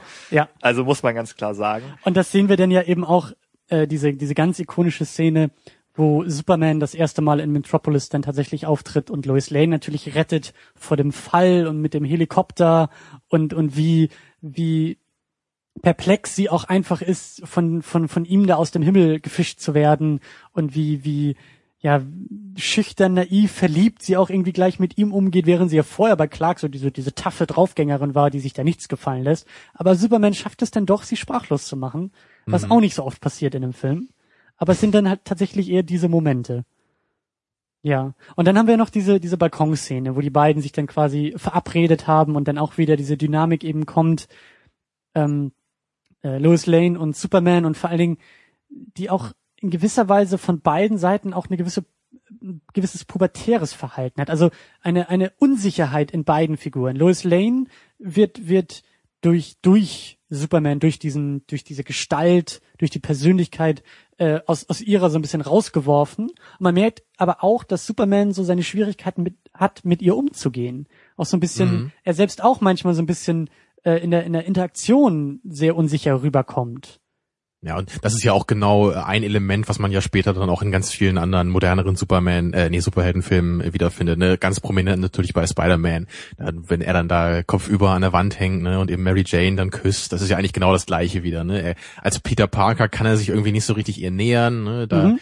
Da, da ist, da ist er halt irgendwie ihr nicht ebenbürtig. Ne? So, aber als Spider-Man hat er dann eben diese Faszination und dann kann er halt sogar sein sein geliebtes Mädel bekommen. Aber ich finde eben auch, dass, dass da gerade durch Christopher Reeve auch so ein paar Nuancen rüberkommen, auch in einem, in einem Gespräch. Also sie fragt ihn dann ja, äh, ob es tatsächlich stimmt, dass er durch alles hindurch gucken kann und dann versucht sie ihn ja auch aus der Reserve zu locken, indem sie fragt, ja, welche Farbe hat denn meine Unterwäsche? Und man merkt, wie geniert er damit umgeht, wie verschmitzt sein Lächeln wird und wie irgendwie unangenehm, aber so dieser Subtext ihn dann doch so ein bisschen irgendwie anzusprechen scheint. Und Unterwäsche. Oh, oh, oh, oh. Ja, Ja, pink, pink gefällt mir. Ah, vorzüglich. Ja. ja, ich natürlich, das ist auch wieder sehr, sehr naiv, irgendwie alles auch. Aber ich finde das durchaus charmant. Ja, und danach sagt sie auch so, und äh, sind deine Körperfunktionen alle normal? So mit der kleinen Pause, kannst du denn auch äh, essen? Genau. Ne? Also, ja, Das war nicht das, was sie wirklich interessiert hat. Genau. es, Ja. es wirkt halt wirklich wie so ein paar Teenager, ne? die halt so zum ersten Mal Genau. irgendwie jetzt aus ihrer Kindheit rauskommen ne? und dann anfangen irgendwie über solche Sachen langsam mal nachzudenken. Genau, und das fand ich halt eben auch sehr schön, dass Superman zwar irgendwie Hubschrauber äh, aus dem Himmel fischen kann und irgendwie übermenschlich ist, aber dann doch quasi auf diese auf dieser Ebene so ein bisschen angreifbar oder so ein bisschen unsicher irgendwie auch sein kann. Da helfen ihm seine Superkräfte auch nichts, wenn er mit Frauen spricht, sagen wir es mal so. Das kennen wir alle, glaube ich, ja. Superman ist eigentlich ein Nerd, ja. Ja, natürlich. To total. Diese, also ähm, Superman ist vor allen Dingen auch die Verkörperung der Power Fantasy par excellence. Wir hatten das schon mal, nur ihr seid Nerds, ich nicht. Du bist auch ein, ein sehr großer du Nerd. verleugnest deine Identität. Ich bin cool, so nennt man das, glaube ich. Im Fachjargon. Ach so. Davon, vom Fachjargon haben wir ja keine Ahnung. Wir haben nur Ahnung von Superhelden. Ja, ihr kennt den Nerd-Jargon. Wir müssen auf jeden Fall auch noch über Lex Luthor reden. Er ist ja das große Böse in dem Film. Der große Ge Gegenspieler, der traditionelle Gegenspieler von Superman. Ja, und mir hat er wirklich sehr gut gefallen, habe ich ja vorhin schon mal angedeutet. Ich mag das einfach, dass er halt nicht so dieser typische, aus heutiger Sicht so böse Bösewicht ist, ja, der halt in jeder Szene nur so zeigt, wie böse er eigentlich ist. Sondern er hat halt irgendwie so ein bisschen äh, Charisma so und er hat auch so ein, so, ein, so eine gewisse, äh, ich weiß auch nicht, wie man das nennt, so eine Gewitztheit vielleicht. Ne? Er ist halt intelligent, aber er ist auch so ein bisschen verrückt und, Und er er setzt sich auch gerne in Szene so, also er hat irgendwie Stil. Er hat auch so ein bisschen Charme bei sich. Er ist irgendwie so, nicht, nicht Charme im Sinne von er ist der große Womanizer, aber er schafft es dann auch irgendwie mit ein bisschen Humor zu arbeiten und seine, seine, auch sein Plan ist ja irgendwie, es geht ihm ja darum, irgendwie Kalifornien äh, in den Ozean zu senken, damit er da seine neue, seine neue amerikanische Westküste irgendwie Genau, haben damit kann. danach nachher die Wüste irgendwie das tolle Land wird, was er vorher günstig gekauft hat, ne? Und natürlich völlig abgedreht, dieser Plan. Also er tut nicht Böses des Bösen willen. Er möchte schon irgendwie nicht diese Welt zerstören. Er möchte in ihr leben, aber er möchte, also er, oder er wähnt sich in einer Sonderposition in dieser Welt. Er möchte eigentlich schon, ähm, ja, er möchte dann das Land auch besitzen und da auch die Kontrolle drüber haben. Das ist das eine. Und andererseits nochmal, er ist auch der Gentleman. Also er ist nicht irgendwie das Monster, sondern er möchte einfach, ähm, er, er, er sieht sich eben als, ich bin intelligenter als die anderen, ich verdiene auch was Besseres, aber ansonsten mal, ja, Es geht ihm, es geht ihm nicht darum, Menschen zu töten, um Menschen zu töten. Es geht ihm darum, irgendwie seinen Plan zu verwirklichen. Und wenn dabei Menschen ums Leben kommen, dann ist das halt so. Er ist vor allem auch stolz so auf seinen Status. Er, er zelebriert das halt richtig, wie er immer sagt, so er ist der größte und klügste Bösewicht dieser Welt. Ne? Auch im zweiten Teil sagt er das Ja. immer so ein paar Mal. Ja. Und das zeichnet ihn einfach auch, äh, auch aus. Und das finde ich einfach sehr schön dabei, dass man eben als Zuschauer auch nicht die ganze Zeit so dazu genötigt wird, vom Film irgendwie den hassen zu sollen. ja, Ne, er ist nicht der Joker in Dark Knight, um das mal ganz platt zu sagen. Mit dem Joker Naja, kann man gut. schlecht sympathisieren. Aber der hat ja auch wieder Stil, ne? Aber ich denke jetzt eher so an diese ganz platten Bösewichte, die man halt einfach nur besiegt sehen will, ne? Und die gibt's ja leider auch immer ganz oft. Oder denke jetzt irgendwie an Captain America zum Beispiel, ne? An Hugo Weaving da. Der ist ja, Ja. einfach nur wirklich böse und gemein in jeder Szene und wird auch immer so Deswegen- dargestellt, ne? deswegen castet man ja Hugo Weaving auch, wenn man nur das reine Böse möchte. Ja. Er hat auch Elrond gespielt in Herr der Ringe, ne? Also kann er auch.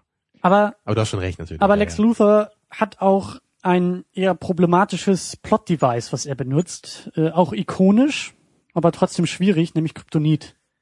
Ja.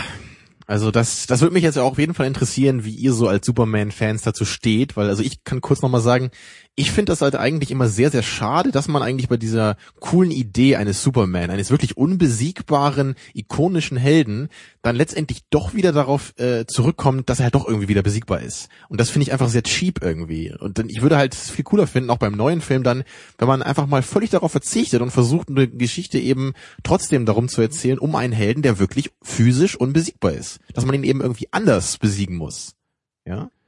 Ja. Also was sagt ihr dazu? Ähm, also ich denke zum Kryptonit, also ich würde dir so im, im Großen und Ganzen erstmal zustimmen, dass es irgendwie cheap ist. Das ist auch sozusagen wirklich ein schlechtes Plot-Device auch manchmal ist sozusagen, ah, ja, irgendwie ist das ja doof, wenn er unbesiegbar ist. Was kann man da machen? Ah ja, es gibt diesen leuchtenden Stein, da wird er plötzlich ganz wabbelig in der, äh, im In der Körper. Birne, so, Nicht, ja. In der Birne vielleicht auch. Aber also ich glaube, dass man das Kryptonit sozusagen als, als psychische Waffe eher einsetzen kann. Also das, was er, uha, da, es gibt was, vor dem er sich auch fürchten muss, sozusagen. Das ist eigentlich das Effektivere. Ähm, und ich würde sogar dahin, dahin kommen und sagen, dass äh, diese, diese physischen Eigenschaften, die ja bei Superman durch diese Superkräfte besonders hervorgekehrt werden, eigentlich gar nicht die wichtigen Eigenschaften an Superman sind. Sondern dass, dass das, was Superman ausmacht, durch Kryptonit gar nicht, ähm, wie soll ich sagen, Angegriffen werden besiegt kann. oder angegriffen werden kann, nämlich seine Ideale. Also ja, ja, die sind, da, dagegen gibt's kein Kryptonit. Man kann Superman nicht korrumpieren. Ja. Ja, aber, also, also, genau da hast du nämlich recht. Und ich, ich fänd's halt cooler, wenn halt eben dann nicht dieses Kryptonit eingesetzt würde, um seine physischen Kräfte zu besiegen, sondern wenn genau versucht würde, in dieser psychologischen Komponente, also zum Beispiel dadurch, dass halt vielleicht Lois Lane irgendwie angegriffen wird oder die Menschheit an sich, dass es so vers äh, versucht würde. da will ich, da will ich ganz kurz einhaken. Also zum einen, da muss ich jetzt den, den äh, Comic-Nerd auch ein bisschen spielen. Ähm, das Kryptonit wurde lustigerweise wohl dadurch eingeführt, dass äh, in einem, in einem, ähm, in einem Radio-Play, glaube ich, aus den 40er Jahren, äh, der Sprecher von Superman irgendwie äh, krank wurde. Also der hatte irgendwie eine Erkältung und diese Erkältung hat man dann inhaltlich quasi erklärt, indem Kryptonit eingeführt wurde, sodass Superman auf einmal irgendwie eine andere Stimme hat. Also daher kommt es Das ist ja abgefahren. quasi aus unserer Welt. Das ist nicht äh, in, in, in der Welt der Filme und der Comics quasi so die Begründung, sondern das ist die pragmatische aus unserer Welt. Aber du hast schon recht, Tamino, dass das irgendwie ein wenig, ähm, dass, dass das, oder ja beide recht, dass es so der billige Ausweg ist, um eine Bedrohlichkeit und eine Verletzlichkeit irgendwie herbeizuführen. Ich finde es heutzutage vor allen Dingen so spannend, weil dieses Problem der unbesiegbaren Charaktere oder der unbesiegbaren Helden haben wir nicht nur bei Superman. Superman ist der einzige, bei dem das offiziell auch außen dran steht, bei dem das jeder weiß. Aber wenn du dir so einen Film anguckst wie, wie, wie die Batman-Filme, du weißt, Batman wird niemals da drin sterben. Das weißt du einfach. Das blendest du viel eher aus. Du lässt dich vielleicht noch in manchen Momenten von der Illusion überzeugen, ah, vielleicht könnte er jetzt ja tatsächlich sterben, aber das wird nie passieren. James Bond wird niemals sterben, Ethan Hunt in Mission Impossible wird niemals sterben, äh, Batman wird niemals sterben. Wir wissen das eigentlich. Wobei man sich ja darüber Star streiten kann bei The Dark Knight Rise. Das haben wir auch gemacht in der Episode. Aber prinzipiell hast du natürlich recht, ne? prinzipiell Zumindest während der Handlung wird er halt nicht sterben. So, ne? Ja, Das- und oder das sagen wir es mal halt, so, es wäre eine Riesenüberraschung, wenn solche Figuren tatsächlich sterben würden und in dem Moment, wo sie sterben, würden wir sofort weiter fragen, sind sie wirklich tot? Bleiben sie tot? Wann kommen sie wieder? Und bei Superman ist es eben so, ähm, da, da, hast du schon recht, Tamino, dass man das eigentlich mit Kryptonit gar nicht erst irgendwie einbauen müsste. Also dass es eigentlich ein unnötiges Plot-Device ist, um, um Bedrohlichkeit herbeizuführen. Und es ist auch, also wenn Kryptonit, dann finde ich auch diese psychologische Ebene viel, viel spannender. Und mich stört es auch jedes Mal, in, egal in welcher Inkarnation, das haben wir, werden wir auch in Superman Returns nochmal haben oder auch in verschiedenen TV-Serien. Es wird auch nie irgendwie ein, ein deutliches Regelwerk für Kryptonit eingeführt. Mal ist es irgendwie der, der Abstand oder die Menge Kryptonit, die unterschiedlich bedrohlich ist. Mal reicht es irgendwie schon, wenn er so eine Kette um seinen Hals trägt, aber er braucht irgendwie noch zehn Minuten, um sich hin und her zu winden. Und mal ist es irgendwie ein Milligramm, was ihn eigentlich sofort irgendwie umbringt oder sowas. Ja, also Und- gerade wenn du dann nochmal Returns ansprichst, da hat er ja sogar irgendwie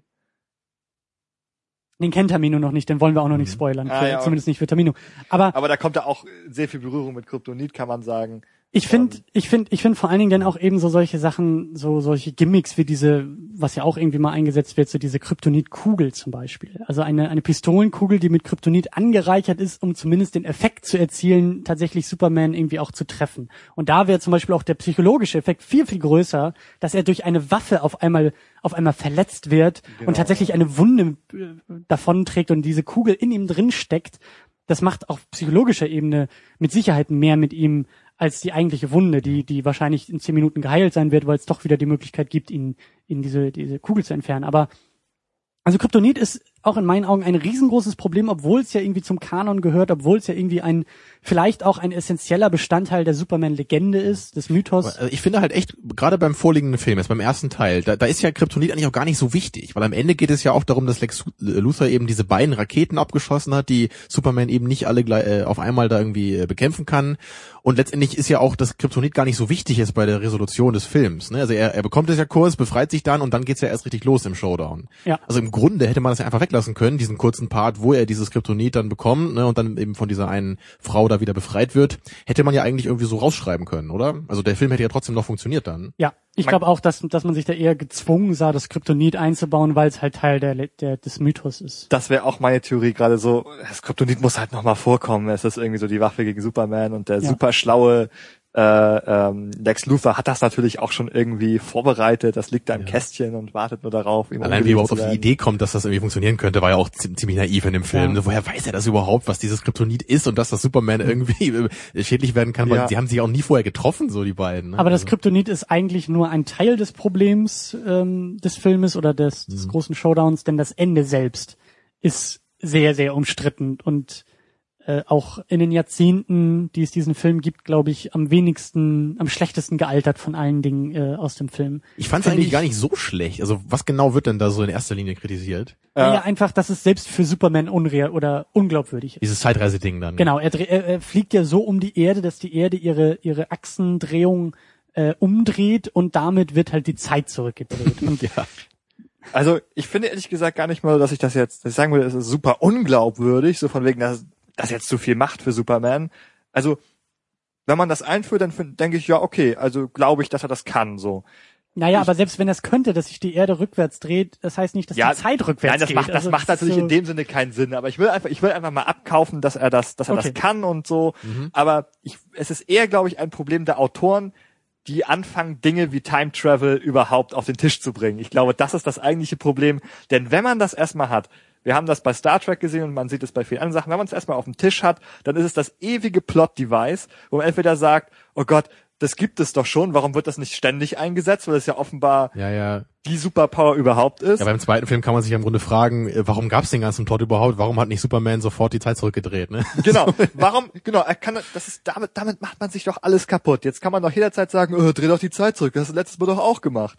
Also ja? in der Hinsicht Also- gebe ich dir absolut Und, recht. und was ich schon. ja auch meinte bei der Sichtung, äh, er muss ja aufpassen, dass er die Zeit nicht zu weit zurückdreht, weil sonst landet er selbst nicht mehr auf der Erde. Sonst, Ja gut, äh, aber da kannst du sagen, er ist ja wieder super accurate. Er kann das einfach abpassen. Super accurate man, natürlich. ja. Aber ähm, Also ich wollte nur kurz sagen, ich, ich fand es nämlich, also in der Hinsicht habt ihr auf jeden Fall recht, das ist einfach äh, vom Writing her einfach schlecht. Ich fand es aber trotzdem gar nicht so schlecht eigentlich, weil ich es irgendwie auch ganz schön fand so als Ende, gerade weil die Dynamik zwischen ihm und Louis Lane immer so gut funktioniert hat und am Ende stirbt Louis Lane nun mal und ich, ich finde es eigentlich schön, dass selbst dieser dieser ruhige, abgeklärte Superman dann wirklich mal ein bisschen emotionaler wird und halt wirklich quasi die die ganze Welt zurückdreht, ja, um halt äh, seine seine liebe Louis Lane so zu retten. Also das fand ich irgendwie ganz schön, einfach so auf Also dieser du- auf, auf so einer einer Metaph- melodramatischen äh, Ebene irgendwie. auf ja. so einer metaphorischen Ebene auch. Ja, genau, ja.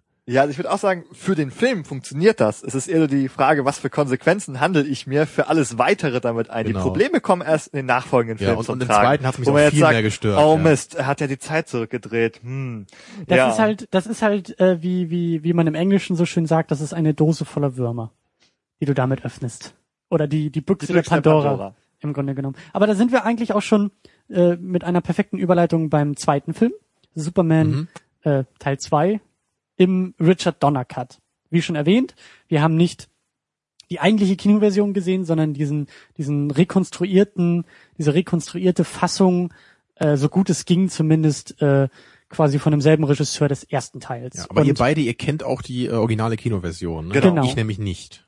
Deswegen habe ich heute quasi nur jetzt diese äh, besondere Version gesehen und kann jetzt gar nicht die Unterschiede erkennen. genau, aber, Aber, da scheinen ja schon wirklich einige auch relativ krasse Unterschiede da äh, gewesen zu sein. Also im zweiten Teil ist es ja so, dass so ein bisschen Plot fortgesetzt wird, der bereits ähm, im ersten Teil ähm, ja initiiert wurde, nämlich diese Verbannung der Verbrecher des General Zod Ja. und seiner Handlanger. Ähm, und er kündigt ja schon im allerersten Teil, in dieser allerersten Szene an, eines Tages werde ich mich noch rächen dafür und wenn eben deine Nachkommen dafür bezahlen müssen, ich komme wieder sozusagen. Und Mhm. das ist dann das, äh, was dann wahrgemacht wird. Äh, es kommt dazu, dass ähm, dieses Gefängnis in der Phantomzone, in dem, in der sie verwandt sind, ähm, das, das treibt so durchs All, das soll wohl auch so, aber äh, das wird zerstört. Sie sind plötzlich frei und ungünstigerweise hat die Explosion von Krypton sie offenbar auch Richtung Erde geschleudert. Äh, Mhm. Sie sind plötzlich da, entdecken ihre Superkräfte und das ist natürlich ein Riesenproblem ähm, für Superman, genau. der dann gegen, gegen sie antreten muss, sozusagen gegen ja, er hat drei, plötzlich drei Super, absolut ebenbürtige Gegner äh, auf dem Planeten Erde, ja. Und das ist Mhm. könnte natürlich, man sagen, ja. ja, das ist natürlich erstmal jetzt eine ganz andere Dynamik dann als im ersten Teil, ne, wo er einfach nur die normalen Verbrecher bekämpft hat. Ne? Hinzu kommt auch noch die Story, dass Lois Lane rausfindet, dass Clark Kent und Superman dieselbe Person sind. Die beiden kommen endlich zusammen und sind äh, super verliebt. Und äh, Superman Clark Kent entscheidet sich dafür, seine Kräfte aufzugeben, um mit Lois Lane zusammen zu sein. Das wird vielleicht auch noch ein bisschen problematisch erklärt oder gar nicht erklärt, warum er das eigentlich muss. Super kitschig, könnte man sagen, in Anlehnung an deinen Spruch, ja. Ich hätte den gar nicht erst bringen sollen, weil jetzt habe ich die erwähnte Dose voller Würmer auch schon wieder aufgemacht. Und, ähm, ja, aber ich würde vorschlagen, dass wir am Anfang ein paar der Szenen mal erwähnen, die wir jetzt anders gesehen haben. Da wirst du jetzt ja gar nicht so sehr den Vergleichswert haben, aber zumindest für die Hörer, die vielleicht eher nur die Kinoversion kennen, dass wir zumindest die ganz großen, entscheidenden Unterschiede mal erwähnen, weil es gibt eine Menge im Detail. Es wird auch ähm, ein bisschen was hin und her geschoben im Film, aber es gibt so ein paar Momente, die wirklich anders sind und neu sind in diesem, in dieser Version.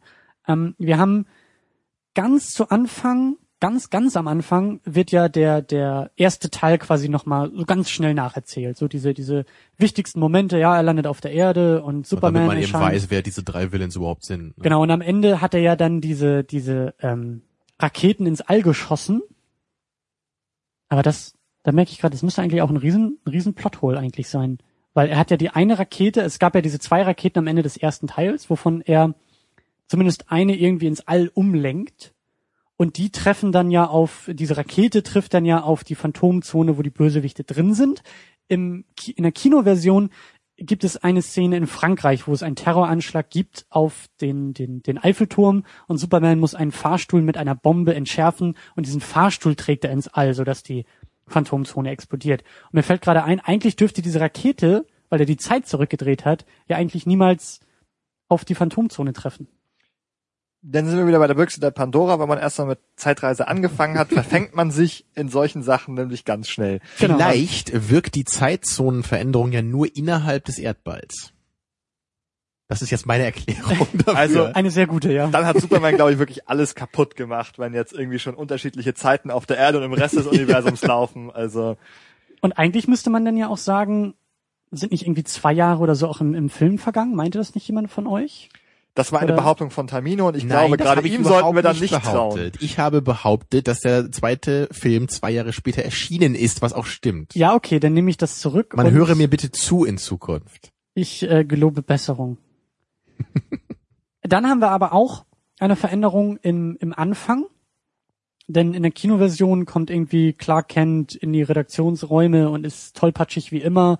Und da gibt's dann auch äh, irgendwie einen Moment, wo Lois Lane die ganze Zeit frisch gepressten Orangensaft irgendwie trinken möchte und er ja seine Hand da sehr charmant irgendwie in dem Ding einklemmt. Sie kriegt das alles zum Glück nicht mit. Es ist so ein bisschen comichaft, ein bisschen komödiantisch. Deswegen erwähnt sie das später im Film auch, dass sie frisch gepressten Orangensaft haben will. Eine Szene, eine Information, die du gar nicht so richtig zuordnen konntest, glaube ich.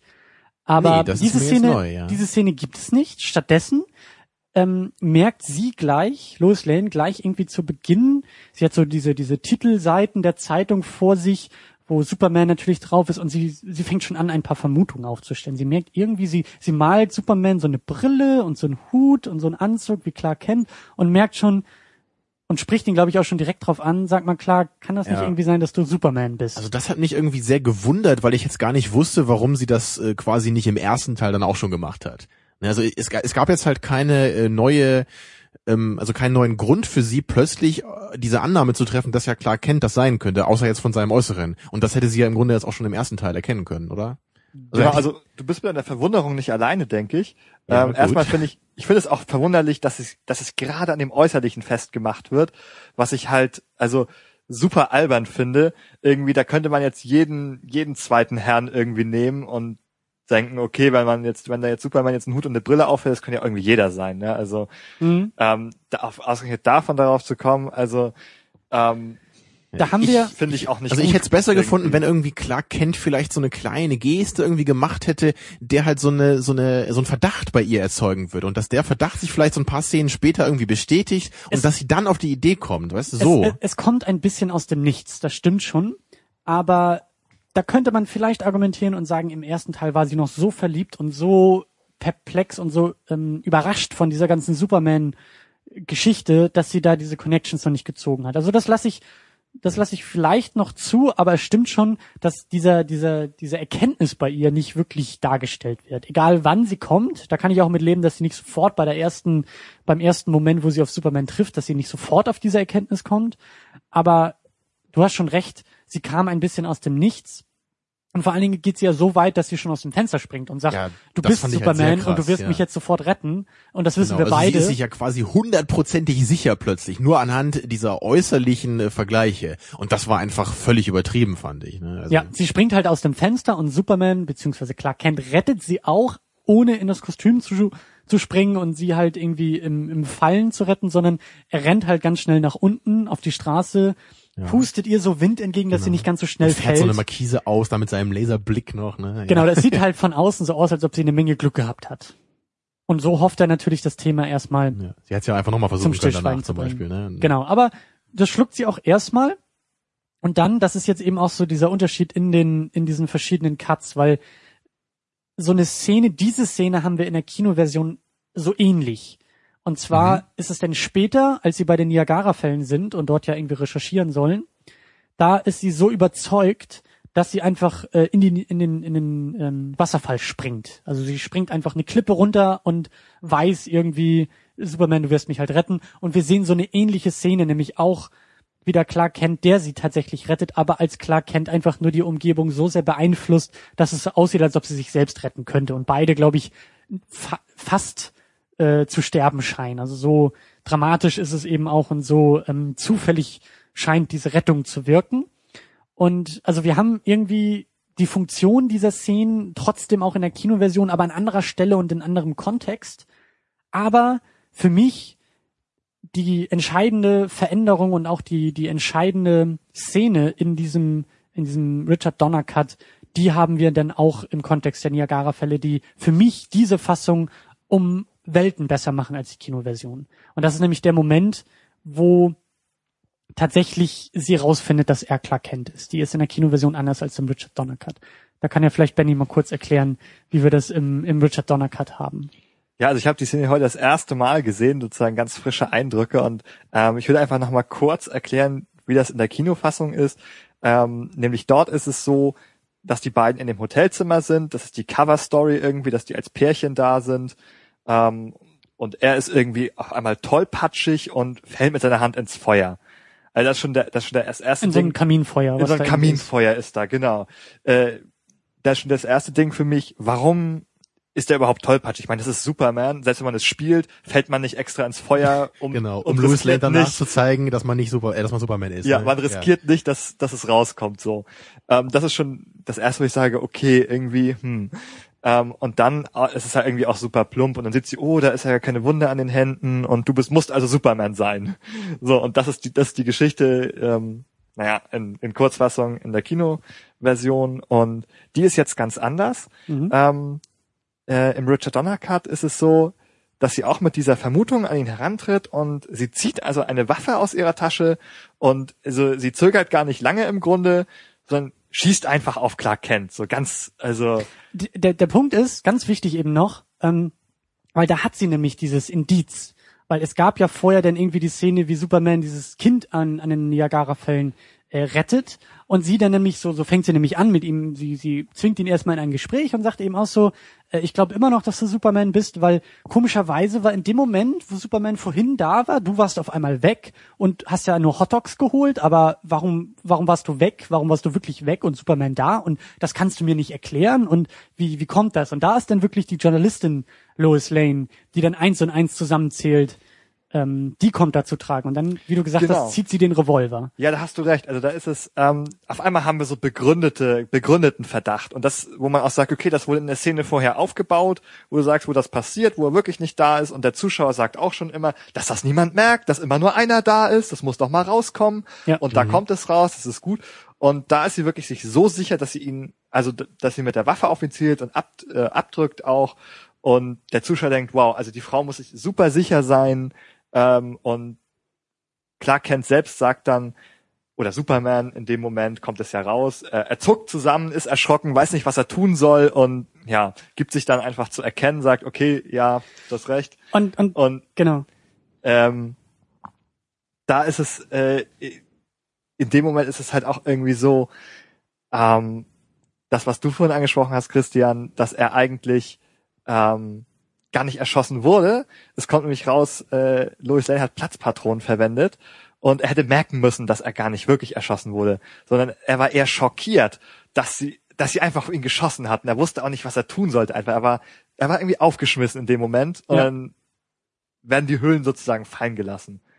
Ja, und ich finde auch, ich, ich will das noch mal ein bisschen, ein bisschen ähm, konkretisieren. Ich finde diesen Moment, wirklich dieses, diese, diese Szene, dieser, dieser Moment, diese Körperhaltung, das Spiel von Christopher Reeve in dem Moment, finde ich halt unglaublich gut. Weil wir haben halt, wir haben halt ihn im Bild und wir hören das Klicken von, von der Waffe von Lois Lane und wir sehen in einem einzigen Moment, wie aus dieser gebückten und geduckten und dieser klein gehaltenen Körperhaltung von Clark Kent auf einmal Superman heraustritt, in dem, in dem allein dieses Bauch rein, Brust raus, die Schultern, die nach oben gehen und du siehst auch schon in seinem Gesicht diese Ernsthaftigkeit, dieses, dieses, ja, dieses Gute, diese Ehrlichkeit, die Superman verkörpert. Und das ist für mich der entscheidende Moment, der in dieser Szene klar wird, es ist eben nicht nur die Brille, die Clark Kent zu Clark Kent macht, sondern es ist dieses ganze Spiel, dieses ganze Paket. Genau. Und er spricht plötzlich auch mit der anderen Stimme. Also diese Szene fand ich halt auch wirklich großartig. Das ist einfach eine total tolle Idee, weil halt eben auch Louis Lane halt natürlich trotzdem nicht jetzt hundertprozentig irgendwie sich, sich sicher ist und halt auch das Leben von Clark Kent riskiert, indem ja. sie mit einer echten Waffe auf ihn schießt. Und das finde ich halt so schade, weil wenn man halt sich dann an die erste Szene zurückerinnert, wo sie halt wirklich ihr eigenes Leben riskiert, indem sie aus dem Fenster springt, dann macht das halt überhaupt keinen Sinn, weil sie halt dann später in der Szene genau richtig äh, für den Charakter vorgeht. Nämlich sie nimmt Platzpatronen und sie ja. überlistet Clark Kent einfach und findet es so eben raus, ohne halt wirklich ein Leben zu riskieren. Und das ist halt eben auch für mich die Szene in diesem Film, die ähnlich funktioniert wie in dem ersten Film, die Szene, wo sie in diese Gasse gezogen werden. Das ist so, Mhm. das sind so charakterdefinierende Momente, wo, wo für mich auch die Charaktere halt perfekt auf den Punkt getroffen werden. Lois Lane, die halt eben die gewitzt ist bei der ganzen Sache, die halt weiß, wie sie Clark Kent austricksen kann mit diesen Platzpatronen. Na, und das ist halt bei dieser Fenstersprungszene gar nicht. Also ich hätte mir einfach gewünscht, dass sie die rausgelassen hätten. Und Genau. dann vielleicht lieber wieder diese Orangenpressen-Szene oder was auch diesem immer das war. Zusammenhang würde ich auch sagen, dass dieser äh, Richard Donner Cut seine Stärken und Schwächen hat. Ja. Der ist nicht grundsätzlich besser, sondern diese Szene mit ähm, mit dem Schuss auf Clark Kent, die ist definitiv besser als die Feuerszene. Die finde ich also auch bin ich glaube ich sind wir alle einer Meinung, dass die phänomenal großartig ist. Ähm, aber dann stört mich wieder diese Szene am Anfang, wo sie unmotiviert aus dem Fenster springt. Da sage ich, tut mir leid, das finde ich blöd. Vor allen Dingen ist das auch ein bisschen redundant jetzt irgendwie, weil wir haben, Genau. es hätte gereicht, wenn dieser Verdacht begründet gewesen wäre, wie du so schon gesagt hast, durch diese Szene am Hotdog-Stand, während das ganz am Anfang wirklich aus dem Nichts Ja, wir kommt und auch mit auch einfach übertriebener nur eine Konsequenz. Szene in dieser Hinsicht und Ja. dann nehmen wir doch Ja. lieber die bessere. Ne? Das wirkt auch Klar. nicht so ein bisschen, als ob, als ob jetzt in diesem Richard Donner Cut äh, Donner quasi gesagt hat, nein, so habe ich das aber ursprünglich mal geplant und ich mache das jetzt so, wie ich das geplant habe. Weil ähm, entscheidend bei dieser Szene auch, äh, wie sie erfährt, dass er Clark Kent, äh, Clark Kent und Superman dieselbe Person sind, das war, glaube ich, wenn ich das, ich habe das irgendwo mal in den Specials auf der DVD gesehen, das war eine Szene aus dem Casting-Prozess. Das war gar nicht, das war gar nicht für den Film. Das sieht man auch an seiner Brille zum Beispiel. Er trägt eine ganz andere Brille als im Rest des Filmes. Die ganzen Kostüme sind sind völlig anders als als vorher an den Oh, ist mir Niagara-Fällen gar nicht aufgefallen. so, da Und- sieht man mal wieder die Aufmerksamkeitsspanne, ne? Ja. was man achtet und was nicht. Ja. Ich, ich fand eben auch die, also ich, ich kann das nachvollziehen, weil die Szene an sich auch irgendwie zu spannend und zu wichtig Genau. Ich war einfach voll im Film drin. Ich achte nicht auf diese belanglosen Kostüme und so. Ganz genau. Aber irgendwie, wie, wie, wie du sagst, das, da merkt, da merkt man irgendwie, dass auch der Richard, Richard Donner Cut so seine Schwächen hat. Und ganz besonders eben auch am Ende.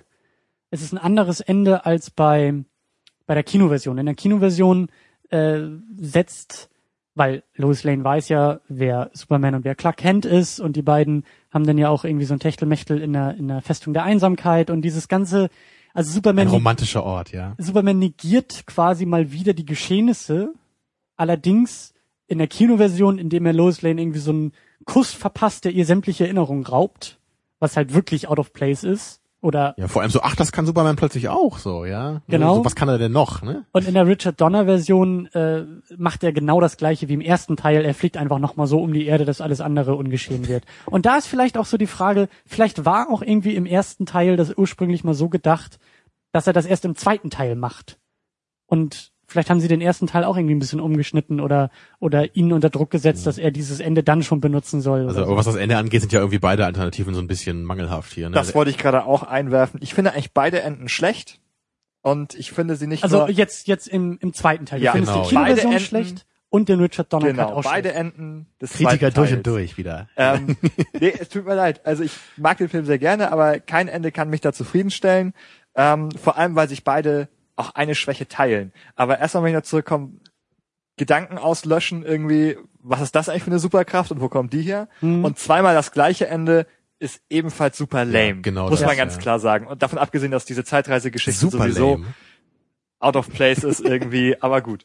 Ähm, und zwar die Schwäche, die sich beide teilen, denke ich, ist, diese ganze Geschichte und Charakterentwicklung, die Lois Lane und Clark Kent slash Superman in diesem Film zusammen durchgemacht haben, was sozusagen super wichtig war für diese Figuren, wird einfach negiert. Wird gesagt, nö, das hat's nicht gegeben. Ja. Die kennen sich gar nicht mehr, die haben nicht äh, in der Festung der Einsamkeit miteinander geschlafen. Ähm, alles nicht passiert, ist einfach weg. Auch diese großartige Szene ähm, mit dem Schuss auf Clark Kent, Ja. die ist einfach negiert. Die gibt's gar nicht mehr. Da ist die Zeit zurückgedreht, da ist die Erinnerung ausgelöscht. Weg. Das kann doch nicht sein. Ja, in beiden Fällen wird irgendwie ganz viel von dem eigentlichen Plot irgendwie wieder ausgelöscht am Ende, ne? Was Das den ganzen ist- Film halt irgendwie selber irgendwie parodiert in Ja, ich gewisser finde, es Weise. ist keine gute Message und ich finde es auch keine gute Erzählung. Also das finde ich sehr, sehr schade, dass man, also, dass man auch als Autor sagt, ich negiere einfach alles, was ich vorher gesagt habe. ja, zur Verteidigung, wenn man den Film, wenn man diese Version oder dieses Ende verteidigen möchte, dann kann man wahrscheinlich schon anmerken, dass Richard Donner einfach nur diese beiden Alternativen hatte.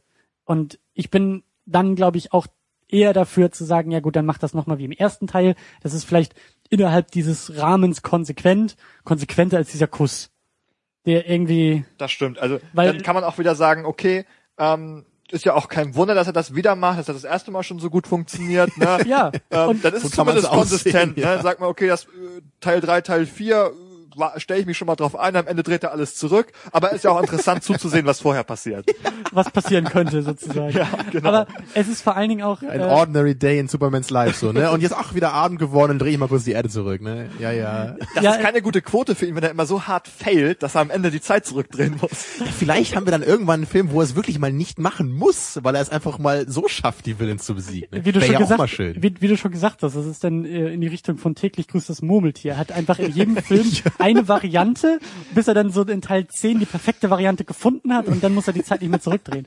Aber man, was, was, was mir noch dazu einfällt, es ist halt eben auch in der Kinoversion ich weiß gar nicht mehr, wie die Kinoversion damit umgeht, aber die hat halt eben auch ihre Plotholes, wenn du sagst, Lois Lane ist die einzige, die gar nicht mitgekriegt hat, dass drei Kryptonier auf der Erde waren und der Präsident der Vereinigten Staaten irgendwie äh, aufgegeben hat und äh, Superman irgendwie kurzzeitig weg vom Fenster sozusagen war. Äh, das, kann nicht lange gut gehen, wenn die ganze Welt um sie herum genau das weiß und sie ist die einzige, die es nicht weiß. Das äh, hätte, also hat, hat auch seine eigenen Probleme. Aber ihr habt schon recht. Äh, das, das kann und das muss man auch kritisieren.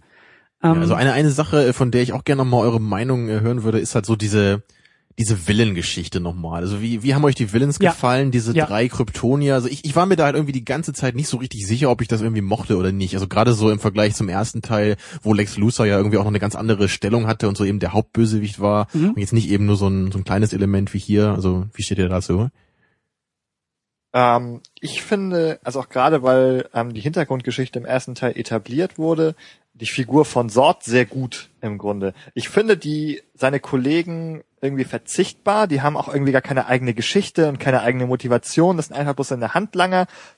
Also man könnte sagen, das sind eigentlich Dubletten von ihm. Die haben die gleiche Motivation, die treten irgendwie gleich auf, die haben die gleichen Fähigkeiten. die sind nur dazu da, damit wir das Verhältnis von 1 genau, gegen es ist auf 3 einmal haben. bloß tripled. Ne? Es, Superman hat's mit 13. Im Grunde hätte Sort selber auch gereicht eigentlich, ne? Ja, und diese eine Figur, ich weiß nicht mehr, wie die heißt, äh, von denen, äh, das ist auch nur eine Slapstick-Figur irgendwie, der, Ja. der große Muskelprotz, der irgendwie, der kann auch gar nicht sprechen, der hat auch Probleme, seine Superkräfte einzusetzen, der fliegt nicht richtig, der Hitzeblick kommt nicht raus, also, Wobei das in der Version, glaube ich, gar nicht drin war. Ich glaube, die Szene, wo, wo er seinen Hitzeblick da ausprobiert, die, die gab's gar nicht. ja, das Aber er stimmt. taumelt so ein bisschen in der Luft. Also Er taumelt in der Gefühl, so, Er Luft fliegt nicht so hübsch wie die anderen. Ja, Ja. genau, also es ist schon so ein bisschen, so ein bisschen, der ist nicht ganz ernst, das ist nur der Schlägertyp irgendwie. Ja, das stimmt schon. Ähm, also ich finde die Figuren im Grunde verzichtbar, außer eben die Tatsache der Überlegenheit dort. Also Mhm. ansonsten muss man halt General Zod da irgendwie in den Vordergrund stellen, der auch ähm, eine charismatische Figur ist, Mhm. äh, auch eine sehr gut gespielte Figur ist in diesem Film.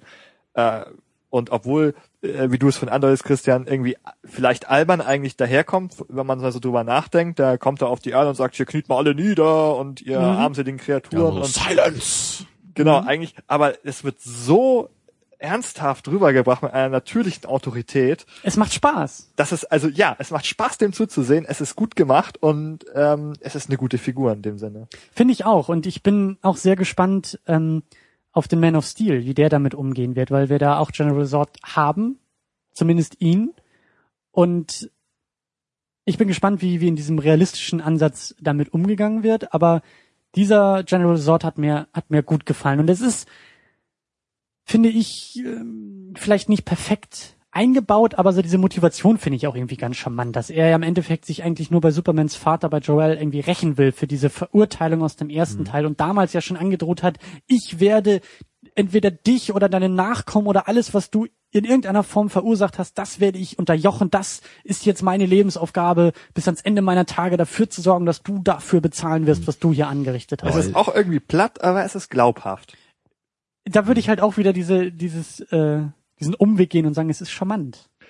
Es hat so seine Charme. Es ist halt, klar, es ist super platt. Es ist vor allen Dingen auch super, super eindimensional gespielt. Das Ja. ist jetzt nicht eben Heath Ledger und der Joker, dem man irgendwie äh, fasziniert zuschaut, sondern es ist halt platt, aber konsequent durchgezogen und ich finde auch gar nicht mal so albern. Ja, ich finde, dass es nicht so ins Alberne umschlägt auf einmal. Das In der ich Hinsicht stimmt das schon. Ähm, was mir halt irgendwie nicht so gefällt an diesen Villains, das ist halt eher so auf so einer äh, Plot-Hinsicht, weil halt wieder, das ist so ein bisschen wie mit dem Kryptonit. Superman wird jetzt eben halt in der Weise hier vor einen Konflikt gestellt, dass es eben auch mit unbesiegbaren Feinden zu tun hat. Das finde ich halt wieder nicht so cool geschrieben. Allerdings Mhm. würde ich schon sagen, wenn man sich einmal dafür entscheidet, jetzt diese unbesiegbaren Villains ähm, zu benutzen, dann war es in dieser Ausführung auch sehr schön, gerade was das Ende halt auch angeht, wie er sie dann eben besiegt, dass er jetzt nicht irgendwie, äh, dass er jetzt einfach noch fester zuschlagen kann als sie oder Ja. so, ne, sondern dass er halt wirklich irgendwie mit ein bisschen Witz halt die dann austrickst, ne, und dann auch Lex Luthor ja so ein bisschen benutzt, um halt dann sie wirklich auszutricksen und sich selber in dieser Kammer zu verstecken und dann die anderen eben ihrer Superkräfte zu berauben. Also das fand ich schon ganz cool gelöst, dann so, ähm, also quasi folgerichtig. Aber ich glaube, ich hätte mir trotzdem eher einen Plot gewünscht, der wirklich, ne, wie bei dem Kryptonit, wirklich ohne dieses dieses Ding auskommt, dass halt der Unbesiegbarkeit jetzt wieder irgendwas gegenübergestellt werden muss. Sondern dass die Probleme eher da liegen, so Superman kann irgendwie trotz seiner Unbesiegbarkeit nicht alle Menschen retten, ne? oder er kann Lois Lane nicht beschützen, oder sind irgendwie die anderen Menschen genauso wichtig wie Lois Lane, weißt du, so eher solche moralischen Fragen, die hätte ich mir halt gewünscht. Ja. Was aber wahrscheinlich wieder eher so der moderne, Der äh, moderne Gedanke Ansatz jetzt wäre. wahrscheinlich ja. wäre, ja. Aber vielleicht bekommt man das ja dann im Neuen auch zu sehen, ne? Zumindest so ein bisschen kann man ja hoffen. Kann man hoffen, ja. Der Trailer lässt auf jeden Fall äh, Gutes vermuten, würde ich sagen. Das stimmt. Es gibt auch schon wilde Theorien, aber da brauchen wir jetzt gar nicht irgendwie tiefer einsteigen, denn wir sind ja noch in der guten alten Zeit von Christopher Reeve und Superman 1 und Superman 2. Ja, wie was, sieht's was denn? meint ihr? Wollen wir das Ganze ein bisschen mal so abrunden hier und die Filme bewerten oder hast du noch irgendwas zum zweiten Teil? Ähm, nee, wir könnten eigentlich, ich würde vielleicht noch ganz kurz diesen Punkt aufgreifen vorher, äh, die Frage, die du äh, in der Vorbereitung gestellt hast, Tamino, Superman auch wirklich gut in den Film ausformuliert wird oder eher im Ansatz gut funktioniert und die Filme immer noch, also das geht auch in die Richtung Bewertung, würde ich sagen, aber äh, wie problematisch oder wie gut sie damit umgehen, wie viel sie vielleicht aus Superman rausholen oder wie gerecht sie der Figur werden oder wie gut diese Filme funktionieren, um uns Superman irgendwie näher zu bringen. Ja, also bei mir ist es halt so, ähm, wenn ich zum Beispiel Tim Burtons Batman-Filme gucke, da habe ich irgendwie gar nicht so das äh, Bedürfnis, noch viel mehr über die äh, Person Batman zu erfahren oder Bruce Wayne meinetwegen. Aber heute war das halt irgendwie schon so, dass ich das Gefühl hatte, ich würde eigentlich gerne zumindest noch ein bisschen mehr über den Charakter Superman erfahren. Also gerade diese Dinge, die wir am Anfang ein bisschen angesprochen hatten, ne? sein Wandel zu Superman, dann im zweiten halt eben, warum entscheidet er sich dann doch für Louis Lane zwischenzeitlich, will sogar dann Superman irgendwie an den Nagel hängen, sein Kostüm. Ne? Also diese Dinge, die, die kamen halt alle vor im Plot, aber sie wurden halt nicht so richtig irgendwie entwickelt, fand ich. Und das hat mich ein bisschen gestört.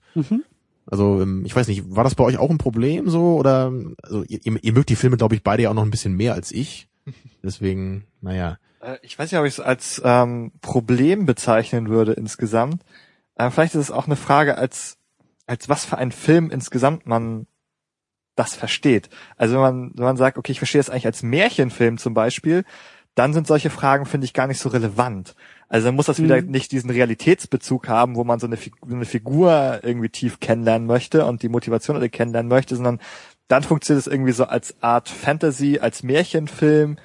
Äh, Da kommt eben dieser strahlende Held, das muss jetzt gar nicht so genau ausformuliert sein, warum der sich nun dazu entschieden hat, dieser Held zu sein, sondern das ist einfach diese Märchenfigur, kann man sagen. Ich finde gerade zu dem Punkt, um kurz einzuhaken, das so spannend. Der erste Star Wars ist von 1977 und der erste Superman von 1978. Und im ersten Star Wars hat sich auch niemand, glaube ich, gefragt, schon gar nicht damals, warum ist Darth Vader eigentlich böse? Und gibt es sowas wie Midichlorianer und sind die vielleicht für die Macht zuständig und verantwortlich? Sondern das waren einfach Prämissen, die gesetzt wurden. Und auch in diesen Filmen hat man oder, oder diese Filme haben ja nicht darauf abgezielt, solche Fragen auch zu stellen und zu beantworten. Und ich glaube auch, dass, dass Superman als Kind seiner Zeit auch gar nicht daran interessiert ist, wie du gesagt hast, solche Fragen Aber- überhaupt irgendwie Das finde ich sehr interessant, diesen Vergleich mit Star Wars, weil ich ich kann nämlich, glaube ich, sehr genau sagen, wo ich den Unterschied sehe zu Star Wars. Ich habe nämlich eben bei dem ersten dieser Reihe das Gefühl, also bei Star Wars, dass ich ähm, wirklich alle Figuren irgendwie einschätzen kann. Ich weiß irgendwie, wie Han Solo so tickt, ne? Ich weiß, wie Luke so Okay. tickt. Und ich habe eben bei Superman hier nicht das Gefühl, dass ich genau weiß, was so seine Präferenzen sind, was seine Persönlichkeit so in erster Linie auszeichnet. Könntest du weil das alles nur so schemenhaft angedeutet wird. Könntest du diese versuchen, diese Schemen ein bisschen zu beschreiben und dann können wir vielleicht auch so ein bisschen anknüpfen und vor allen Dingen dann Mhm. auch übergehen in die Frage, was fasziniert gerade uns beide, also Benny und mich an der Figur Superman und an diesem Mythos. Weil das Also- würde mich jetzt echt interessieren. Also wie ist für dich jetzt, welchen Eindruck hast du jetzt von Clark Kent, von Superman, von dieser Welt, von diesem Universum vielleicht auch? also man, man würde ja schon sagen, dass Superman irgendwie so, eine, so einen gewissen Konflikt, glaube ich, hat. Weil er halt einerseits, gerade im zweiten Teil sieht man das ja, er sehnt sich ja irgendwie nach einem normalen Leben, mit Louis Lane zum Beispiel. Aber außerdem fühlt er sich irgendwie auch verpflichtet, ne, auch durch seinen Vater, seine Kräfte zum Wohle der Menschheit einzusetzen.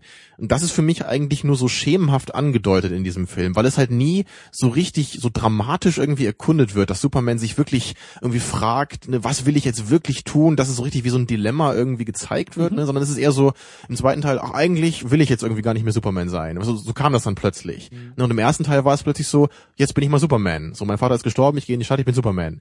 Das, das war mir einfach zu wenig, weißt du? Mhm. Ich finde, dass es im Grunde ein Problem im zweiten Teil ist, dass er das plötzlich ablegen möchte, weil ich den ersten Teil so verstehe, dass es gar keine Frage ist, sondern er ist einfach so, das wird nicht in Frage gestellt, dann akzeptiere ich das im zweiten auch ganz gut eigentlich, dass es nicht behandelt wird. Und dann finde ich aber, wie du sagst, wieder schade, dass äh, äh, Entschuldigung, im ersten ja, also genau, im ersten ja. Film ist es Weil ist ja Superman, das will er und es ist, es genau. ist quasi eine Prämisse. Und im zweiten so. wird es zum Problem, finde ich, wenn er auf einmal diese Krise kriegt und sagt, äh, kann ich das nicht doch irgendwie sein lassen? Und da würde ich sagen, okay, ähm, da fehlt dann wieder die Vorgeschichte, warum hat er sich dazu entschieden und warum will er sich umentscheiden und was sind diese ganzen Probleme und so weiter. Ähm, das sind eigentlich Probleme, die ich der Figur nicht zugeordnet hätte nach dem ersten Teil. Ja. Sondern er ist einfach die Märchenfigur, er ist so, er macht das und gut. So. Und deswegen ist es irgendwie schade, dass das so unmotiviert dann irgendwie, also nicht ganz unmotiviert, also er möchte irgendwie mit Lois zusammen sein. Ja, aber wenig motiviert so. Aber ne? der zweite Teil wenig. versäumt es, uns zu begründen, warum er die Kräfte ablegen muss. Das glaube ich nämlich auch. Also ich habe diese Szene ist mir auch ähm, aufgefallen in dem Moment, dass ich tatsächlich mir auch dachte, könnte man das jemanden völlig Unbeteiligten, also auch dir vielleicht, also ist dir Termino überhaupt klar geworden, was das Problem am Superman, an seiner Superkraft, am Superman sein für diese Beziehung darstellt. Weil ich dachte mir, warum, er kann doch beides haben. Wo ist das Problem? Also, ja, also das hat der Film hab, in dem Moment gar nicht deutlich gemacht. Ja, ich habe im Grunde jetzt automatisch dann schon mit der modernen Brille irgendwie draufgeschaut, weil man diese gleiche Thematik ja zum Beispiel aus Raimi's Spider-Man-Film kennt. Ja. Weil genau da wird es, glaube ich, auch im zweiten ja sehr schön dargestellt, dass Peter Parker irgendwie als Spider-Man seine ganzen, sein ganzes Leben nicht unter einen Hut kriegt. Ne? Da muss er ja am Anfang irgendwie äh, als, als Spider-Man irgendwie die Pizza ausliefern, ne? weil er irgendwie sein normales Leben Leben nicht mit Spider-Man zusammenbringen kann. Ne? Und genau ja. wie mit Mary Jane, die wollen irgendwie zusammen sein. Er will dann zu ihrer Theateraufführung kommen, aber er schafft es wieder nicht, weil irgendwie Verbrechen dazwischen kommen. Ne, also da werden halt ganz viele Sachen so angesprochen. Und das war hier ja überhaupt nicht so. Ja, ne? aber das hey, er ist Superman. Also es macht ihm ja wohl keinen Stress, nebenbei auch nochmal mit Lois einen Spaziergang zu machen. Also bitte. er kann auch beim Essen irgendwie kurz einmal rausrauschen, die Welt retten und wieder zurückkommen. So, ja, ne? Das ist also, Superman, natürlich kann er das. Also eigentlich kann er keine Probleme haben, ne? Naja, könnte man ja auch ganz naiv denken, so, ne? Also ja, aber da hätte ich, glaube ich, schon gebraucht, so ein bisschen zumindest da, ich, ich muss ein paar Szenen sehen, wo er halt wirklich so, so struggelt, ne? Wo er, wo man sieht, das ist zu viel. Selbst für einen allmächtigen, unbesiegbaren Charakter, er kann eben nicht alles schaffen, so. Er kann nicht überall zugleich sein, er kann nicht alle retten. Ich glaube, das hat der Film so ein bisschen versucht, durch Joel, der ihm da ein bisschen ins Gewissen redet, so, das waren nur so zwei, drei Sätze, das war glaube ich so dieses, warum, warum hebst du auf einmal eine Person über alle anderen? So dieses, du musst doch alle gleich betrachten, weil du ja irgendwie nicht in die Geschichte auch genau, sozusagen eingreifen da klang darfst, es an, so, aber ne? es wurde halt nicht ausformuliert, ja. Mhm, das stimmt ja. schon. Ähm, also ich würde ganz gern tatsächlich nochmal ähm, den, in dem Bereich bleiben, aber nochmal eine andere Frage ansprechen. Ja, gerne. Nämlich ähm, die warum Lois Lane überhaupt den ja. Clark Kent noch möchte, ja. wenn er gar nicht mehr Superman ja. ist, wenn er seine Kräfte mhm. ablegt. Und also ich, für mich habe da eine, also für mein Superman-Verständnis auch eine ganz klare Antwort darauf. Superman ist nicht der Mann aus Stahl. Das ist nicht das, was ihn aus, also er ist der Mann aus Stahl, das ist nicht das, was ihn ausmacht. Nicht die Unbesiegbarkeit, nicht der Hitzeblick, nicht die Geschwindigkeit. Also in erster Linie nicht das, ne? Genau. Also sozusagen naiv gesprochen ist das der Superman, ja, das sind die Superfähigkeiten. Aber was das, was für mich auch die Figur ausmacht, ist sozusagen, ähm, ja, ist, ist das Innere an ihm, die, die, die Menschlichkeit. Die Menschlichkeit, das, das moralische Denken, der, der Sinn für die Gerechtigkeit. Ähm, Truth, Justice and the American Way. Wenn man so sagen Vor, vor allem ja. das Dritte. Vor allem das Dritte. Ja. Ähm, das ist, das ist für mich der, der Superman. Er ist nicht korrumpierbar und Superman würde auch nicht seinen Cape an den Nagel hängen. Das, das macht, das macht er nicht, weil er diese Verantwortung einfach in sich trägt und die auch nicht abtreten wollen würde. Mhm. Also, ähm, aber anders gesprochen, das ist das, was Lois Lane an der Figur wahrscheinlich liebt, eben diese ähm, die moralische, der, ja, der moralische Superman, Superman ist integer. Ja. Er, er würde seine Ideale nie verraten. Er ist nicht korrumpierbar. Ja, das, das ist ein richtig schöner Gedanke. Das wird ja auch öfter ihm sozusagen äh, gerade von seinen von seinen Gegenspielern vorgeworfen. Und ich glaube, das war auch schon in, in Batman in Dark Knight, glaube ich, so ein bisschen angedeutet. So, Da wird es als Schwäche ausgelegt. Genau, und das, das wird Superman ja auch immer wieder als Schwäche ausgelegt. Er ist ja gerade auch in den, in den Comics und im Mythos ist er ja vor allen Dingen, er geht ja auch so weit, dass er selbst, selbst seinen Gegenspielern, also er tötet gar nicht. Er tötet auch niemanden, der es in Anführungszeichen verdient hätte. Auch irgend- kein, kein, keine außerirdischen Wesen, die einfach nur irgendwie Handlanger, Schergen oder böse sind oder so. Das ist auch manchmal dann problematisch, dass man Superman irgendwie nur so Roboterwesen vor die Füße werfen kann, weil das sind die einzigen, die er zerstören kann, sozusagen. ähm, also Superman ist dann halt auch irgendwie so ein bisschen dieses, dieses, eher dieses biblische von, äh, ich halte noch die zweite Wange hin, bevor ich irgendwie selber irgendwie, ich meine gut, er teilt aus, aber so im übertragenen Sinne, bevor ich jetzt irgendwie ähm, hier über die Stränge schlag und, und irgendwie töte oder sowas.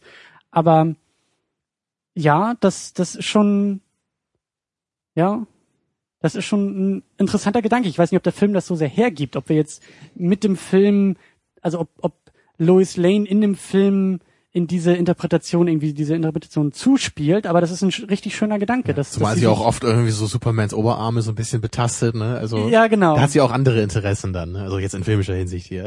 Mhm. Aber das stimmt schon. Und das ist auch, ähm, das kommt, glaube ich, auch so ein bisschen in einem, in einem Superman Birthright vor. Diese, diese, glaube ich, dieser Gedanke von, dass eben seine eigentliche Superkraft nicht, nicht, nicht die Stärke ist und irgendwie nicht der Hitzeblick, sondern das Leitbild oder die, die Leitfigur für die Menschheit. Und das finde ich halt so großartig in diesen Man of Steel Trailern schon für mich. Deswegen diese, diese, diese, die, die Trailer von Man of Steel, die treffen für mich genau in den Kern, was ich an Superman eben so faszinierend finde. Halt so dieses, ja, diese Messias-Figur, die er einfach ist. Eben diese, diese Sätze im Trailer von wegen, du wirst die Menschheit hinter dir vereinen, sie werden, sie werden scheitern, sie werden fallen, aber irgendwann werden sie dir Gesellschaft in der Sonne leisten, im Licht, im Hellen, im Guten sozusagen. Genau. Und das ist für mich halt eben quasi die normative Kraft, die Superman auch hat. Immer wieder als, als Leitbild uns immer wieder vor Augen führen zu können, ja, was eigentlich gut und was gerecht ist und irgendwie auf so einen gewissen Gerechtigkeitssinn auch, auch abzielt. Und das finde ich halt eben so schön an der Figur. Und wieder philosophisch gesprochen vielleicht auch so die Personifikation dieser Ideale einfach. Genau. Dass man die einmal so auf den Punkt bringt in Fleisch und Blut. Das Ziel sozusagen, das man erreichen möchte irgendwie. Genau. Das Leitbild sowieso wie angedeutet, was wir Menschen wahrscheinlich eigentlich niemals erreichen könnten, weil wir immer fehlbar sind und immer, immer an unseren, an diesem Ideal zumindest, das wir zumindest kennen, dass wir in dieser fiktionalen Figur Superman ausformulieren können und bei dem wir eigentlich wissen, dass das etwas ist, was, was jeder von uns sein sollte, aber wir scheitern immer wieder daran. Wir scheitern immer wieder daran, an dieser Klarheit, an diesen, an diesen, an dieser Eindeutigkeit von, von dem Guten. Und das finde ich persönlich halt sehr, sehr faszinierend. Und der Vorwurf ist ja bei Superman, er ist so uncool. Er ist halt eben nicht der Alkoholiker, der in der dunklen Gasse in seinem Anwesen bei Kerzenschein seinen Frust über den Tod seiner Eltern hinunterspült. Er ist nun mal der strahlende Held im Licht. Es fällt halt deswegen, glaube ich, manchmal schwierig, sich auch mit ihm zu identifizieren, ne? weil er eben so perfekt ist dann Ja. in, in, in äh, vielerlei Hinsicht. Ne? Deswegen halt so ein Peter Parker oder auch ein Bruce Wayne, die, die kommen halt viel eher noch so an den normalen Menschen ran. Ne? Man kann viel eher mit ihnen mitfühlen, so ihr Schicksal verstehen. Und Superman, der wird immer so unnahbar, ne? oft. Superman ist das, was wir sein könnten oder sein sollten. Und viele andere Helden wie Peter Parker, abgesehen von der Superkraft, das sind wir.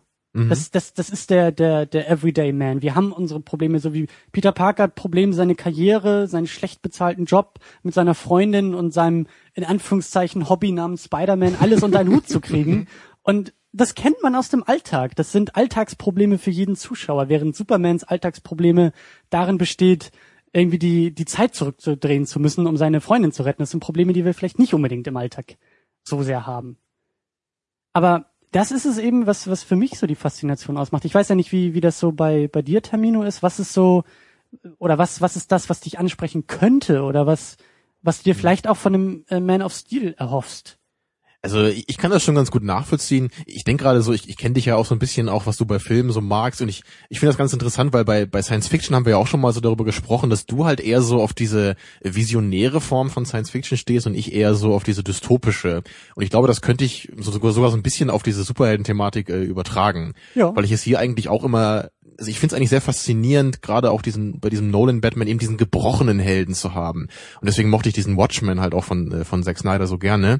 Und ich hoffe halt auch, dass das in Superman so vielleicht auch ist im neuen Film dann in Man of Steel natürlich nicht Superman, ja, dass es da auch irgendwie dann zur Sprache kommt. Ne? Also dass da zumindest so eine so ein, so ein Hauch Watchmen irgendwie dabei ist. Das fände ich schön. Also dieses dieser Konflikt, ne, diese diese eigentliche Perfektion, die aber vielleicht zur ja zum Konflikt wird, ne, zu einem Also, Problem für Superman, ja, für den Charakter. Mhm. ne? also Ta- Tamino mag es schmutzig. Ja, genau. Ein schmutziger Superman, ja. Mhm. Dreckiges Cape. Genau. Ein bisschen Dem ausgeblichen. sein, sein, sein Kostüm wirklich so in Fetzen am Körper hängt. Ne? Das gibt's ja auch in dem einen Comic, den du mir mal gezeigt hast. Da, Ja, ne? das war in dem Death of Superman, ja. Genau, ja. Ja, das ist, ähm, ich finde aber, dass das eine das andere nicht unbedingt ausschließen muss. Also ich bin auch gespannt auf diesen, auf diesen wahrscheinlich eher dreckigeren und, und realistischeren Ansatz. Und ich glaube auch, dass das funktionieren kann. Ich hoffe nur, dass eben dieses hoffnungsvolle äh, nicht komplett dabei verloren geht. Und ich fände zum Beispiel auch sehr, sehr spannend, dann zu sehen, was wir kritisiert haben jetzt an diesem Film, auch den Weg dahin mitverfolgen zu können und eben das nicht einfach so gesetzt ist und Superman oder Clark Kent ist einfach so und weiß das, sondern er muss seinen Weg erst noch finden. Und eben ich glaube eigentlich auch, dass Superman in der heutigen Zeit besser denn je funktionieren können müsste, wenn man endlich mal Leute auch an die Comics setzt, die irgendwie auch Ahnung von der Figur haben und auch irgendwie was zu erzählen haben, weil so scheint mir das bei Nolan, wie gesagt, nur durch Trailer bisher, aber das scheint mir schon irgendwie, das scheint mir auch kommentiert zu werden, auch einfach so diese Sätze wie wie Superman, der ja zu uns zum Publikum spricht und eben fragt, äh, mein Vater hat daran geglaubt, dass die Welt noch gar nicht bereit ist für mich, aber was glaubst du denn? Und hoffentlich sind das auch wirklich Plotpoints im Film und nicht einfach nur so Sätze, die schön klingen, ne? Und Ja. um, um die Action irgendwie schön zu verpacken oder so, ne? Was ja oft genug bei vielen Filmen passiert. Ja. Wo der Trailer immer super deep irgendwie rüberkommt, ne? Und dann weißt du dann im Nachhinein, ja, alles, was im Trailer war, ne, war auch, also das war das, was deep im Film war und der Rest war nur halt irgendwie Action und platte Geschichte. Ja. Ja, Also hoffentlich ist es jetzt hier nicht so bei Man of Steel. Da müssen wir einfach, denke ich, gespannt bleiben. Da können wir jetzt nur spekulieren. Wie ist es denn bei dir, Benny? Was, was ist so, ähm, was ist für dich so, so Superman? Was, was reizt dich an der Figur oder was, was vielleicht auch was, was du dir von einem Man of Steel noch erhoffst? Also ich denke, ich habe schon ganz gut ähm, mit meiner Charakterisierung von vorhin, meiner Vorstellung von Superman, Mhm. also das angesprochen, was ich auch daran interessant finde, eben dieses Ideal, dieses, man kann ihm, man kann ihm Kryptonit um den Hals hängen, aber dass er den Menschen helfen möchte, kann man ihm nicht nehmen. So. Mhm. Ähm, das ist also auch sozusagen dieser, dieser gute Wille und das ist sozusagen auch irgendwie so, wo man sagt, irgendwie wow, das kann man, also das ist auch eine, vor allem ist das auch eine Sache, die man als Mensch prinzipiell erreichen könnte. Du wirst nicht den Kugeln ausweichen können oder sie werden nicht an dir abprallen, aber den gleichen guten Willen wie Superman und die, die gleichen Ideale, die kannst du auch haben. Und also ich denke, da ist nun vielleicht auch die Stelle, die auch vielleicht wieder ein bisschen nahbar wird dann. Also man sagen kann, okay, das ist da, wo wir uns orientieren können. Ähm, was ich, was ich mir eher von dem Man of Steel äh, erhoffe, ist tatsächlich so eine kritischere Auseinandersetzung ähm, vor dem Realitätskontext, was passiert, wenn ein übermächtiger Alien auf der Erde landet und anfängt im Cape herumzuflattern. Also du meinst, das Ganze ein bisschen weniger märchenhaft zu erzählen, sondern eher so nach dem Motto, was würde denn wirklich passieren, wenn, wenn es sowas wirklich gäbe hier Genau, in, in dieser- unserer Welt, ja? Dieser Ansatz war bei Batman sehr interessant und gut zu Ende gedacht, gut ausformuliert. Ich denke, dass ich es schön finden würde, wenn ich das für Superman auch sehen würde, weil wir dann nämlich an all diese Fragen kommen, die wir hier nicht beantwortet sehen. Wie geht er damit um? Kriegt er jetzt eine, Identitätskrise, weil er von den Menschen abgelehnt wird? Wie kriegt er irgendwie seine Beziehung mit Lois Lane in der Realität geregelt vor diesem Hintergrund? Also das finde ich alles super spannende Fragen und das sind Fragen, die ich sozusagen mir beantwortet oder zumindest angesprochen und besprochen erhoffe in dem neuen Film. Okay. Kurze abschließende Bewertung jetzt dieser beiden Klassiker. Superman 1 Genau, und Superman das wollte ich 2. auch gerade nochmal von euch erbitten. Also ich kann ja mal anfangen einfach. Ähm, Sehr gerne. also ich muss schon sagen, mir hat der erste Film, den wir heute geguckt haben, schon deutlich besser gefallen als der zweite. Also ich fand beide gut. Aber den ersten fand ich einfach schöner, wahrscheinlich auch, weil ich prinzipiell eher so der Typ in der Origin Stories mag. Das hatten wir damals bei Spider-Man auch besprochen, das weiß ich noch. Ja. Und ich, ich finde einfach auch so äh, im Großen und Ganzen, der erste Film, der hat irgendwie so einen schöneren Arc. So, also es ist halt Superman, ne, wird irgendwie aufgebaut, ne, man, man sieht auch immer ein bisschen mehr, was er denn so kann, ne, und am Anfang bekämpft er eher so nur diese Kriminellen, dann muss er halt irgendwie, ne, ein bisschen mehr tun, dann muss er erst diese Raketen aufhalten und am Ende muss er halt dann echt die ganze Welt irgendwie zurückdrehen, also es ist eine schöne Steigerung, finde ich, ne, und dann beim, beim zweiten Teil kann man natürlich das alles nicht mehr so machen, weil man ja auch schon viel eben im ersten Teil irgendwie schon hinter sich hat. Ne? Man hat eben schon viel gesehen von dem, was Superman kann. Die Dynamik von Louis Lane und äh, Clark Kent, die hat man halt auch schon im ersten Teil gehabt. Also Ja. für mich ähm, gibt der zweite Film halt nicht so viel Neues. Ne? Und wie gesagt, dieser Plot mit diesen Villains, der war halt für mich auch nur so, ja, so zweckmäßig vielleicht. Dafür, was er ist, äh, war er gut so, aber hätte ich mir auch irgendwie Besseres vorstellen können. Ne, Deswegen so, der zweite war eher so unterhaltsam, der war ganz okay, aber der erste, der hat mir wirklich gefallen und der hat vor allem auch einfach diesen Charme halt heutzutage noch. Ne? Eben genau dieses, was du ja auch so an ihm schätzt, dieses, dieses leicht naive, dieses märchenhafte, aber man zeigt eben nicht mit dem Finger drauf und sagt, oh mein Gott, wie bekloppt ist das denn, sondern man, man geht irgendwie mit mit dem Film, so, also ich zumindest auch und das gefällt mir einfach so. Der Film ist irgendwie, der, der macht mir ein warmes Herz, so der erste noch. Ja, macht Spaß. Ja. Genau, ja. Da würde ich mich auf jeden Fall anschließen wollen. Ähm, ich weiß nicht, ob ich die Filme so unterscheiden würde. Ich finde, die gehören wirklich sehr stark zusammen, weil sie ja auch zusammen, sie wurden ja auch zusammen hergestellt oder gedreht, zum Großteil zumindest. Und mir fällt das schwer, da ganz zu differenzieren, da man den, da der zweite auch nicht funktioniert ohne den ersten eigentlich oder nicht so gut ohne die entsprechenden, deswegen ist da dieser lange Vorspann, der dich auch gestört hat, Tamino. Der, ohne den versteht man vieles dann vielleicht auch Wir hätten den heute auch nicht gebraucht, weil wir ja beide Filme nacheinander geguckt haben. Genau, ne? heute hätten wir nicht gebraucht. Aber ich, was ich, was ich damit sagen will, ist, die gehören irgendwie zusammen und ich würde die zusammen betrachten wollen, für mich auch. Und also ich würde auch dem zweiten noch ein bisschen, ja, also eigentlich ein bisschen besser sehen, als, als, als du es jetzt gesagt hast, weil ich gerade diese, ähm, den Sort und seine Thematik da ganz interessant noch finde. Auch sozusagen als, als als Gegenspiel, du sagst, du findest es schlecht irgendwie, die, dass, dass jetzt die Superkräfte ausgepackt werden bei den, bei den Villains.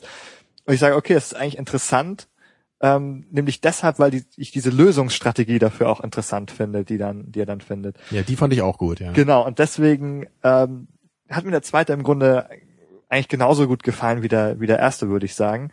Und ich würde mich anschließen, dass sie besonders gut als in der Märchenkategorie funktionieren, dass sie sehr charmant sind, weil sie auch charmante Figuren haben. Dieser, dieser tollpatschige Clark Kent, dieser Lex Luthor, das sind alles irgendwie charmante Charaktere, die auch, also die lassen einem, ja, so wie du sagst, warm ums Herz oder, oder irgendwie mit einem guten Gefühl davor sitzen und das macht irgendwie Spaß, dem zuzusehen.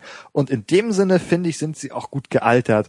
Äh, Technischer Sta also technisch ist natürlich vieles, wo du sagst, ah, das sieht heute albern aus, okay, aber es macht den Film irgendwie nicht kaputt. Du kannst ihn heute Mhm. noch gucken und auch immer noch Spaß daran Er bleibt haben. in sich einfach auch stimmig, ne? Die Effekte, die, die werfen Genau. einen irgendwie nicht raus dabei. Ja.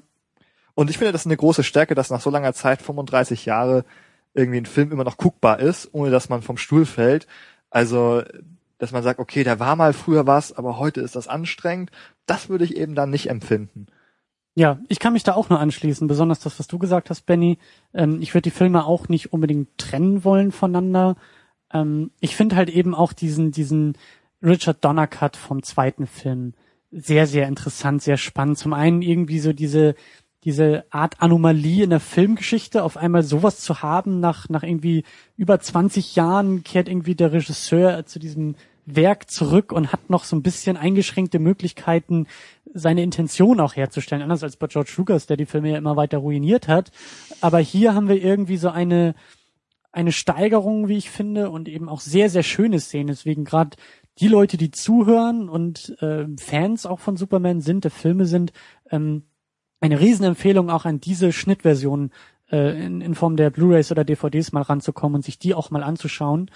Und ähm, ja, wie schon erwähnt, ich, ich mag diese Inszenierung, ich mag diese Naivität, das Märchenhafte, diese, diese, ja, das, das Licht, was diese Filme auch irgendwie repräsentieren. So Mhm. diese Hoffnung, das Humorvolle, das Spaßige irgendwie da dran. Und ja, wie du auch gesagt hast, Benny, äh, ich finde die sehr, sehr gut gealtert. Sehr, ja, sehr charmant einfach irgendwie. Ich muss dazu noch kurz sagen, ihr habt natürlich beide jetzt auch ähm, vom zweiten Teil halt ähm, diese beiden Versionen kennt ihr ja. Ne? Und wahrscheinlich ist es bei euch ja auch so, dass sich dann so ein bisschen halt die, die Stärken beider Versionen so vermischen so ein bisschen im Kopf Mhm. vielleicht, ne? Und ihr beide dann so für jeden Moment dann die beste Alternative dann vor Augen habt. Ne? Und ich kenne ja jetzt nur diese eine Version, die ich halt auch nur einmal gesehen habe. Ne? Und den, den ersten Superman-Film, den habe ich halt schon mindestens zweimal gesehen jetzt. Also den kann ich deswegen auch noch ein bisschen besser verarbeiten. Ne? Es kann natürlich auch sein, dass wenn ich dann die andere Version auch noch kennen würde, dass der dann vielleicht auch noch ein bisschen stärker werden würde bei mir, der zweite. Ja. Gut. Das war so der erste Streich in Sachen Superman Mythos, Filmmythos, äh, den wir hiermit hinter uns haben. Äh, wir finden dich, Benny, beim Daily D-Pad. Genau. Da schreibst du mit, da arbeitest du vor allen Dingen auch an der Technik dran Ja, mit. wie auch also- schon Rian, der ja auch mal zu Gast war. Genau, Genau. Ich arbeite mit Rian zusammen am D-Pad. genau. Und vor allen Dingen bist du da äh, auch so für Design und Spielereien zuständig. Genau, das ist richtig. Für Schnickschnack. Ja. Das ist auf meinem Mist gewachsen, der Schnickschnack, ja. Genau, also da dürft ihr gerne mal reinschauen. Das ist äh, dailydpad.de. Völlig richtig. Alles zusammengeschrieben, Alles ausgeschrieben. ausgeschrieben. Genau, das wird Kein auch verlinkt. Bindestrich beim D-Pad oder sowas. Genau, das wird auch bei uns zu Hause auf secondunit-podcast.de verlinkt. Da findet ihr auch äh, weitere Links aus unserer Diskussion. Mal schauen, ob ich irgendwie bei YouTube vielleicht so ein paar Szenen aus dem Donnercut irgendwie ausgraben kann und da vielleicht so ein paar, paar Beispiele auch zeigen kann, warum diese Version in meinen Augen auch so gut ist, wie sie ist. Und ja, uns findet man auch bei iTunes und wie gesagt auch im Internet auf der Website. Äh, ja, beste Station, um uns irgendwie zu erreichen. Genau. Und das nächste Special wird dann, wie gesagt, äh, zu Superman Returns sein, der mir völlig unbekannt ist und ich bin sehr gespannt, weil der soll sich ja, glaube ich, dann auch so anschließen ne, an die beiden Filme, die wir jetzt geschaut haben. Genau, der ist irgendwie aus dem Jahr 2005 oder 2006, also ein Riesensprung, quasi das, das Reboot, was Jahrzehnte oder, oder zumindest die ganzen 90er hindurch irgendwie in Arbeit war, nachdem na- mit dem vierten Teil, mit dem eigentlich vierten Teil von Superman so das Thema irgendwie durch war. Und ähm, ja, von Brian Singer, der auch die X-Men gemacht hat. Ah ja. Und der versucht halt inhaltlich an die ersten beiden, die wir jetzt hier gesehen haben, anzuknüpfen. Deswegen könnte man durchaus sagen, Teil 3 und 4 klammert man aus und sagt Superman 1 und 2 und dann Superman Returns versuchen so eine Art Trilogie irgendwie zu sein. Was auch sehr, sehr spannend eben sein wird in der Diskussion, wie sich dieser Film an diese ursprünglichen Fassung versucht auch anzuschmiegen. Mhm. Genau, das werden wir, werden wir im nächsten Special, in der nächsten Sonderausgabe ähm, besprechen und dann hoffe ich auch, dass wir gerüstet und vorfreudig genug sind auf den Man of Steel. Mhm. Also ich glaube, in Sachen Vorfreude, da ist hier keiner voraus, äh, was Man of Steel angeht. Das glaube ich aber auch, ja. Ich habe Den Titel verleihe ich dir ehrenvoll, ja. ich habe lang genug auf diesen Film gewartet und bin jetzt eigentlich nur noch bereit, enttäuscht zu werden, weil ich, ich weiß nicht, ob diese Hoffnung und diese Erwartung erfüllt werden können. so aber, wünscht man sich das, ne? genau. Sie könnten für dich ja einfach bloß 120 Minuten den Trailer zeigen. Im Endeffekt schon, ja. ja, Ja, dann wär's Gut. halt schon mal wenigstens perfekt, ne? genau. Aber ich weiß nicht, ob es denn vielleicht nicht doch enttäuschend wäre. Aber das werden wir sehen, wenn wir über Man of Steel reden werden. In diesem Sinne, up, up and away. Bis zum nächsten Mal. Tschüss. Ja, tut auch mal wieder was Gutes, damit Superman nicht so viel Arbeit hat. Äh, tschüss. Ja, besucht ddpad.de und tschüss.